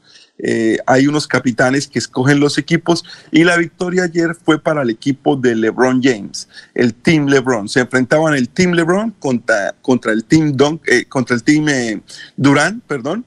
y al final ganó el equipo de LeBron James. Recordemos que LeBron James es oriundo del área de Cleveland donde se jugaba el partido ayer. Él nació en Akron, Ohio, muy cerca a la ciudad, y fue él quien anotó la canasta ganadora al final del partido. Sin embargo, la principal figura y el MVP del juego, que recibió el trofeo Kobe Bryant, que ahora se llama así en honor pues al jugador que falleció hace unos años, eh, el, el trofeo lo recibió Stephen Curry, el lanzador de Golden State, que metió la bobadita de 50 puntos, metió 16 triples en el partido de ayer eh, y fue la gran figura del, del equipo ganador. Se celebró el Juego de las Estrellas. Parte del atractivo del Juego de las Estrellas también es el concurso de triples y el concurso de las volcadas que se celebra el sábado. Lamentablemente el concurso de la volcada salió terriblemente mal. Eh, el nivel no fue el esperado. Eh, en Estados Unidos dicen que ha sido el peor concurso de clavadas de la historia. Eh, y eso ya es mucho decir porque los últimos años lamentablemente no han sido buenos después de que Lavín le venció a Aaron Gordon en, en años anteriores. No hemos vuelto a ver un nivel interesante en el juego de las, de las volcadas. Pero, por ejemplo, en el campeonato de triples de los tres puntos, el jugador eh, Carl Anthony Towns eh, de, de los eh, Minnesota Timberwolves se convirtió en el jugador más alto en ganar el concurso de triples. Este jugador no es un alero lanzador como lo que debería ser para un, un convertidor de triples. Este jugador es un poste, es un centro y sin embargo ganó en el concurso de triples. Un fin de semana animado, divertido, que tuvo otra connotación especial. La NBA celebra 75 años y por su celebración hicieron la selección de los 75 mejores jugadores de la historia de la NBA y trataron de reunir a todos los que estaban vivos ayer en la ciudad de Cleveland. Hubo algunos que no fueron, que no pudieron ir, sin embargo todos estuvieron en la presentación. No pudo ir, por ejemplo, Karl Malone, de los que conocemos, no pudo ir Tim Duncan, eh, Anthony Davis no pudo ir, que es un jugador que está vigente jugando, eh, pero está lesionado, no pudo ir Kevin Durant, pero otros jugadores sí pudieron asistir a la celebración. Impresionante la cantidad de estrellas. Magic Johnson, eh, estuvo Clyde Drexler, estuvo Dominic Wilkins, estuvo Jerry West. Eh, cuando usted mira el logo de la NBA, la silueta de ese jugador que se ve ahí es Jerry West, una figura de los Lakers. Eh, estuvieron todas las figuras, pero el mundo de la NBA se detiene cuando llega Michael Jordan. En el momento en el que Michael Jordan pisó el Coliseo, eh, no encontraba bien su sitio en el, en el arreglo que hicieron para la foto y todos los jugadores estuvieron de acuerdo. Michael Jordan tiene que ir en la mitad. Es el más importante y ayer se demostró que para el público también es el jugador más importante de la historia. En la ciudad de LeBron James, Michael Jordan fue la figura principal de la celebración de los 75 años. Se pensó que no podía llegar porque su equipo estaba corriendo en la NASCAR aquí en Daytona, sin embargo, alcanzó a llegar a la celebración. Un fin de semana de estrellas, un fin de semana de buen básquetbol que divide la mitad de la temporada de la NBA y que nos marca lo que va a ser seguramente la segunda parte de el mejor baloncesto del mundo, el baloncesto de los Estados Unidos. Muchas gracias, Diego. Y finalmente, eh, esto para una respuesta corta. Es que ayer en, estado, en, en CNN, creo, informaron que están estudiando la posibilidad de modificar las restricciones por el COVID en Estados Unidos y que una de esas medidas es que únicamente se va a exigir es el carnet de vacunación eh, para los que ingresan a Estados Unidos. ¿Usted ya conoce esa noticia? ¿Ya, ya es verdad o no? Eh, en eso hay una circunstancia bien particular, Alfonso, porque eh, a pesar de que el Estado, la federación, puede dictar leyes, los condados y los estados tienen independencia. Entonces, hay algunos estados en los que ya se abolió, por ejemplo, tener la máscara en público y se han abolido cosas como esas. Una ley federativa eh, puede llegar, puede venir y puede ser esa. Puede ser que únicamente se va a exigir el carnet de vacunación para la gente que, para la gente que entre al país. Pero, pero es, es muy, muy difícil que se pueda eh, dar rápido porque recuerde que cada estado tiene su propia ley. Hay estados en los que no es obligación, hay estados en los que es obligación. Aquí la gente ya está tomando mucho más relajada el, el COVID y el Omicron y, y pues seguramente vendrán leyes como esas muy pronto, Alfonso. Bueno, muchas gracias a usted, Diego. Muy gentil por haber Bueno, estado que esté aquí. muy bien. un Nos vemos mañana, ¿no? y nos escuchamos mañana. sí. Éxitos. Nos vamos para la ciudad de Barranca Bermeja. Ya nos alza la mano Don Soel Caballero, allá desde el puerto petrolero, el distrito de Barranca Bermeja. Soel, buenos días. Soel Caballero está en Últimas Noticias de Radio Melodía 1080 AM.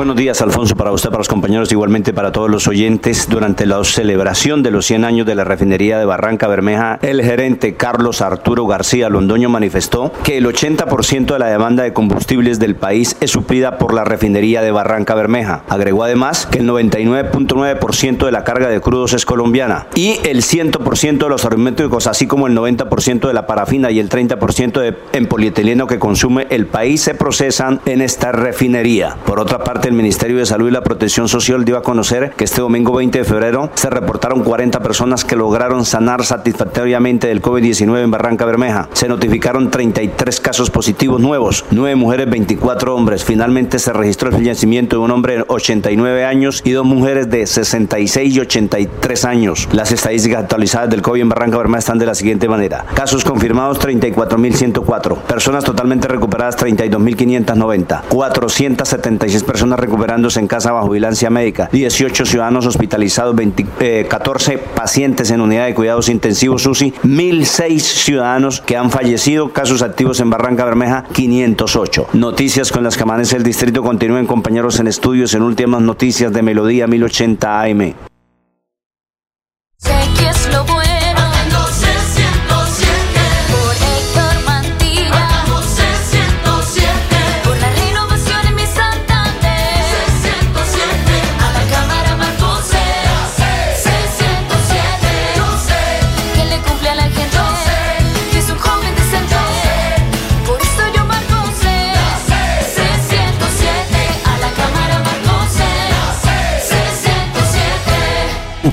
Política pagada.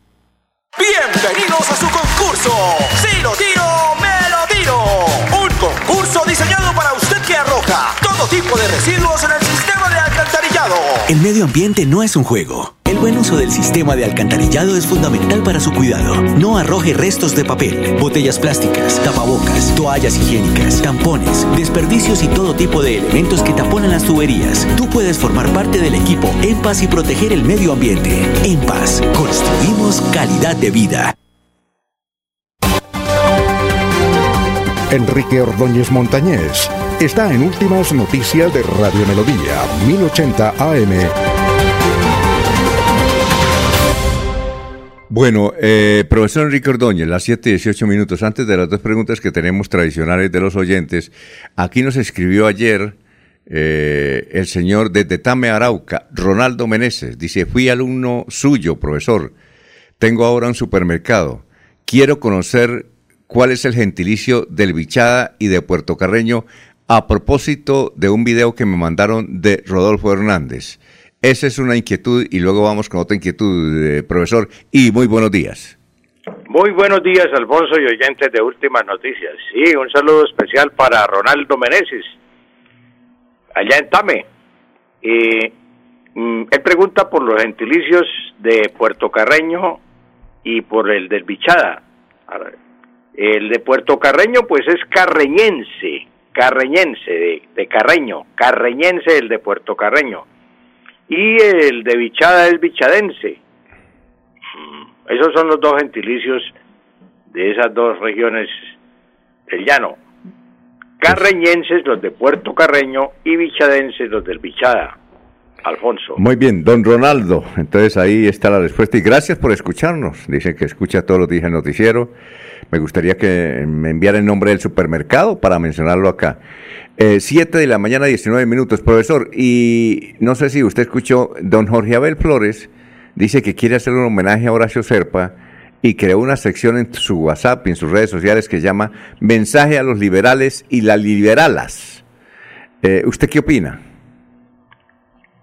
Jorge Abel, mire, yo les recomiendo que no emplee liberales y liberalas porque eh, cuando nosotros en español decimos los liberales incluyen a los dos sexos, tanto al masculino como al femenino. Entonces, esa es la primera corrección, no diga liberales y liberalas, José Abel, diga liberales. No hable del estartazo, porque de pronto se le vienen los del MAC, baterías de Mejía Maya y compañía, ellos eran los del estartazo. El, estarta, el estartazo hágalo con baterías Mac, Mejía Maya y compañía. Y entonces, eh, eh, no diga estartazo, diga la partida, el lanzamiento. Y porque el lanzamiento lo, lo voy a hacer en el parque de los niños, no diga lo voy a hacer en el parque de los niños y de las niñas, que no es necesario, ¿no? Entonces, José Abel, no diga, corrija eso, porque usted ha asistido a los a las conferencias que yo he dictado en la, en la biblioteca Gabriel Turbay. Yo recuerdo que usted asistió unas dos veces allá. Entonces hay que corregir eso, Abel. Liberales y no liberales y liberalas. Estartazo no diga el- la partida, el inicio, lo vamos a hacer en el parque de los niños, no en el parque de los niños y de las niñas. Tendría que decir entonces en el parque de los niños y de las niñas. Esas son las correcciones. bueno, pa- eh, son las 7.21 minutos. Alfonso, Alfonso, perdón, permítame antes que hagamos la introducción a las notas, enviar nuestra sentida nota de, de condolencia a la familia de Fernando Fiallo Puerto. Eh, conocimos a Fernando Fiallo desde muy jovencito, él entró al colegio de Santander a iniciar su bachillerato conmigo. Y pues eh, en aquella época yo recuerdo él jugaba fútbol y también y llegó en esa época Ramón La Sala aquí a Bucaramanga y Ramón La Sala jugaba tenis de mesa. Entonces inició a, Fernando Fiallo en el tenis de mesa y se convirtió en un extraordinario jugador de tenis de mesa. Fernando Fiallo toda su vida jugó eh, tenis y también pues ya se dedicó al periodismo y participó en los campeonatos de la COR y fue campeón también en, como periodista. A su esposa, a sus hijos, nuestra sentida nota de condolencia. Nos duele mucho la partida de Fernando Fiallo Puerto, Alfonso. 722. A Paulina Sánchez la palabra balconero, muy utilizada en español, no la encontré en el diccionario. ¿Qué es balconero, profesor? ¿Es lo mismo que relojero y carpintero por el sufijo ero? Doña Paulina, como usted dice, pues balcone- balconero por el sufijo ero tiene relación con la formación de otras palabras como relojero, como eh, cerrajero, cerrajero el que hace llaves, eh, también de panadero, de heladero, de paletero, tiene relación con eso, pero generalmente balconero sí, en español se le llama al que hace balcones, así como ventanero el que hace ventanas, pues balconero al que hace balcones. Pero también en el lenguaje corriente y popular, balconero y balconera es la persona que está sentada en el balcón o se asoma a él a, a mirar la gente que pasa, a los transeúntes. A las damas les agregan, las damas que se sientan en los balcones o se paran en los balcones a mirar la gente que pasa, se les agrega la palabra chismosa, vieja chismosa, vieja balconera, vieja rendijera, vieja ventanera. La que mira por las rendijas es la rendijera. O el rendijero también a los hombres que mira por las rendijas a las mujeres. Entonces es rendijero, rendijera y balconera tiene relación en su formación por el sufijo ero. Doña Paulina. Edgar Torrado. ¿Qué es una marquesina? Siempre es de vidrio, profesor. ¿Marquesina? Edgar, la marquesina pues es el, el, el alero o protección de, de generalmente de cristal que encontramos en la entrada de los edificios públicos, de los palacios, de los conjuntos residenciales. Pero hoy se ha extendido a los andenes, a las estaciones o paraderos de estaciones de autobuses, de, vehículos o de transporte en general.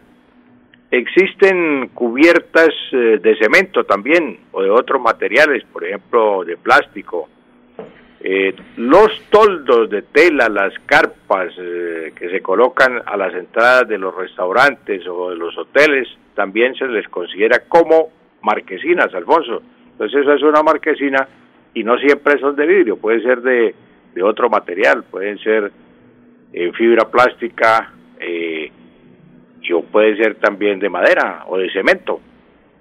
Muy bien, profesor, muchas gracias. Que pase un buen día. Gracias a usted, Alfonso, y a todos los oyentes, un feliz día.